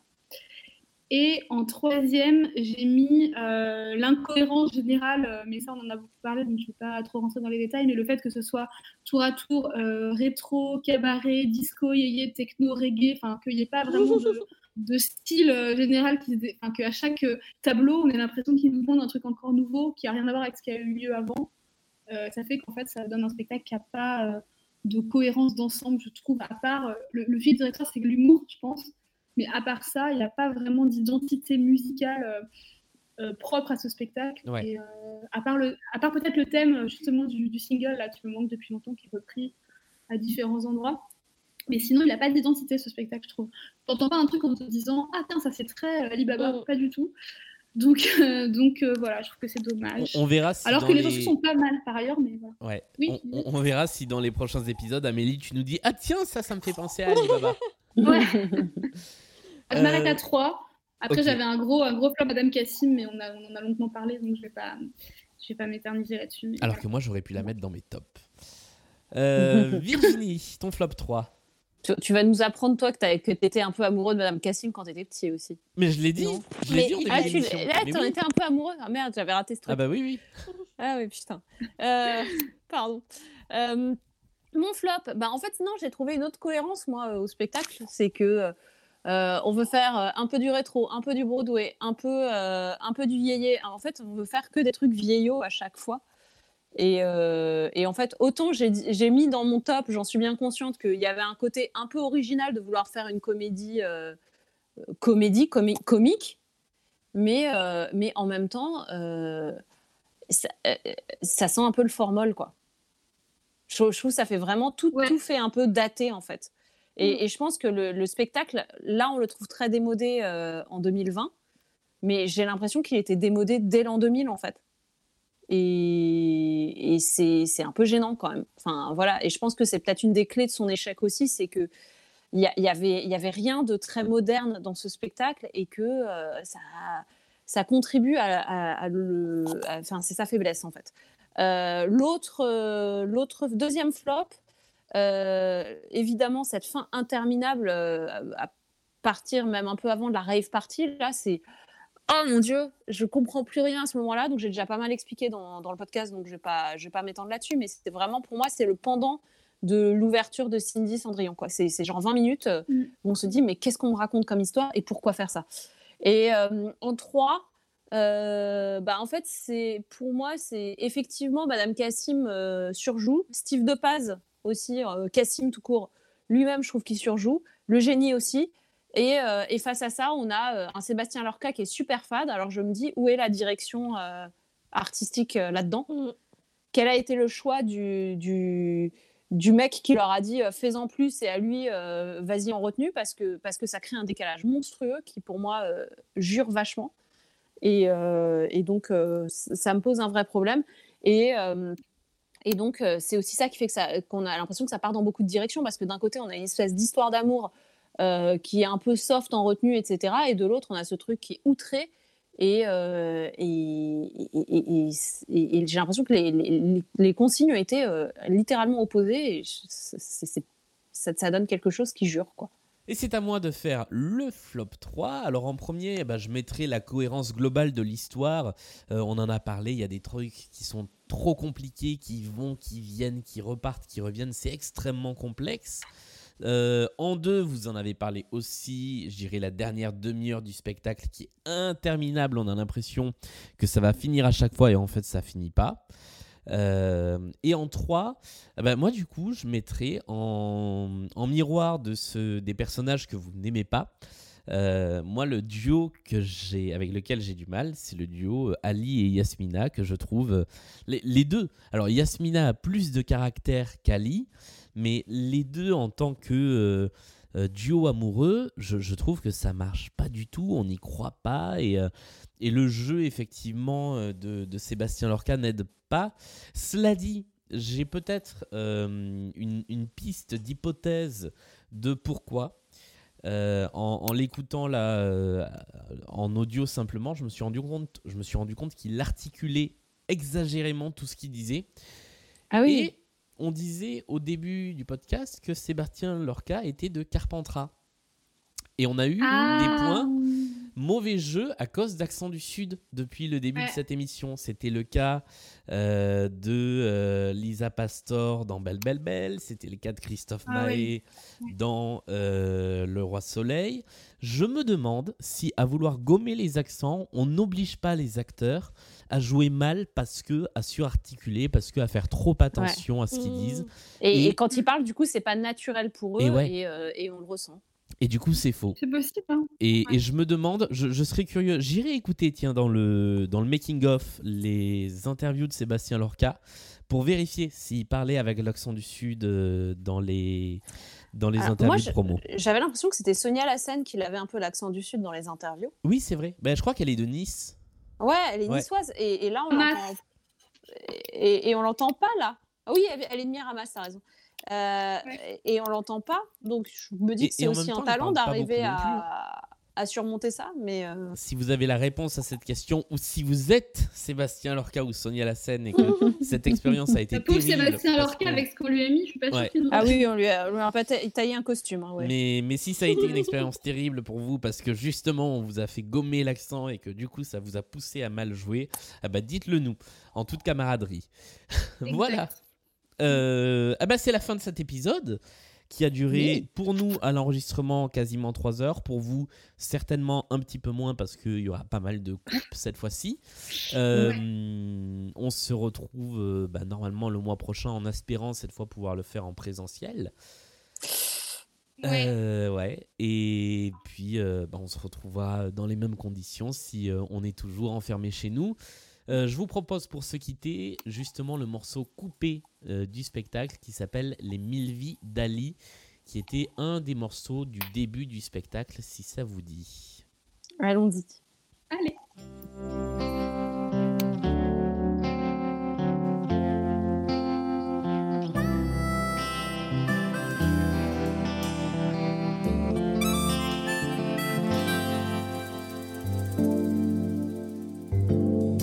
Petit service, un coup de main, de bonne humeur.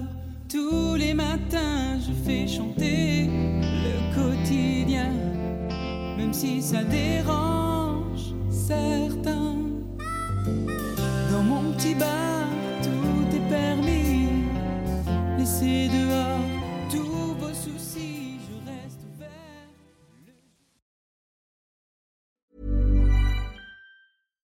When you make decisions for your company, you look for the no brainers. And if you have a lot of mailing to do, stamps.com is the ultimate no brainer. It streamlines your processes to make your business more efficient, which makes you less busy. Mail checks, invoices, legal documents, and everything you need to keep your business running with stamps.com. Seamlessly connect with every major marketplace and shopping cart. Schedule package pickups and see your cheapest and fastest shipping options from different carriers with rates up to 89% off USPS and UPS rates. And with the stamps.com mobile app, you can take care of mailing and shipping wherever you are. Make the same no-brainer decision as over 1 million other businesses with stamps.com. Sign up with code program for a 4-week trial plus free postage and a free digital scale. No long-term commitments or contracts. That's stamps.com.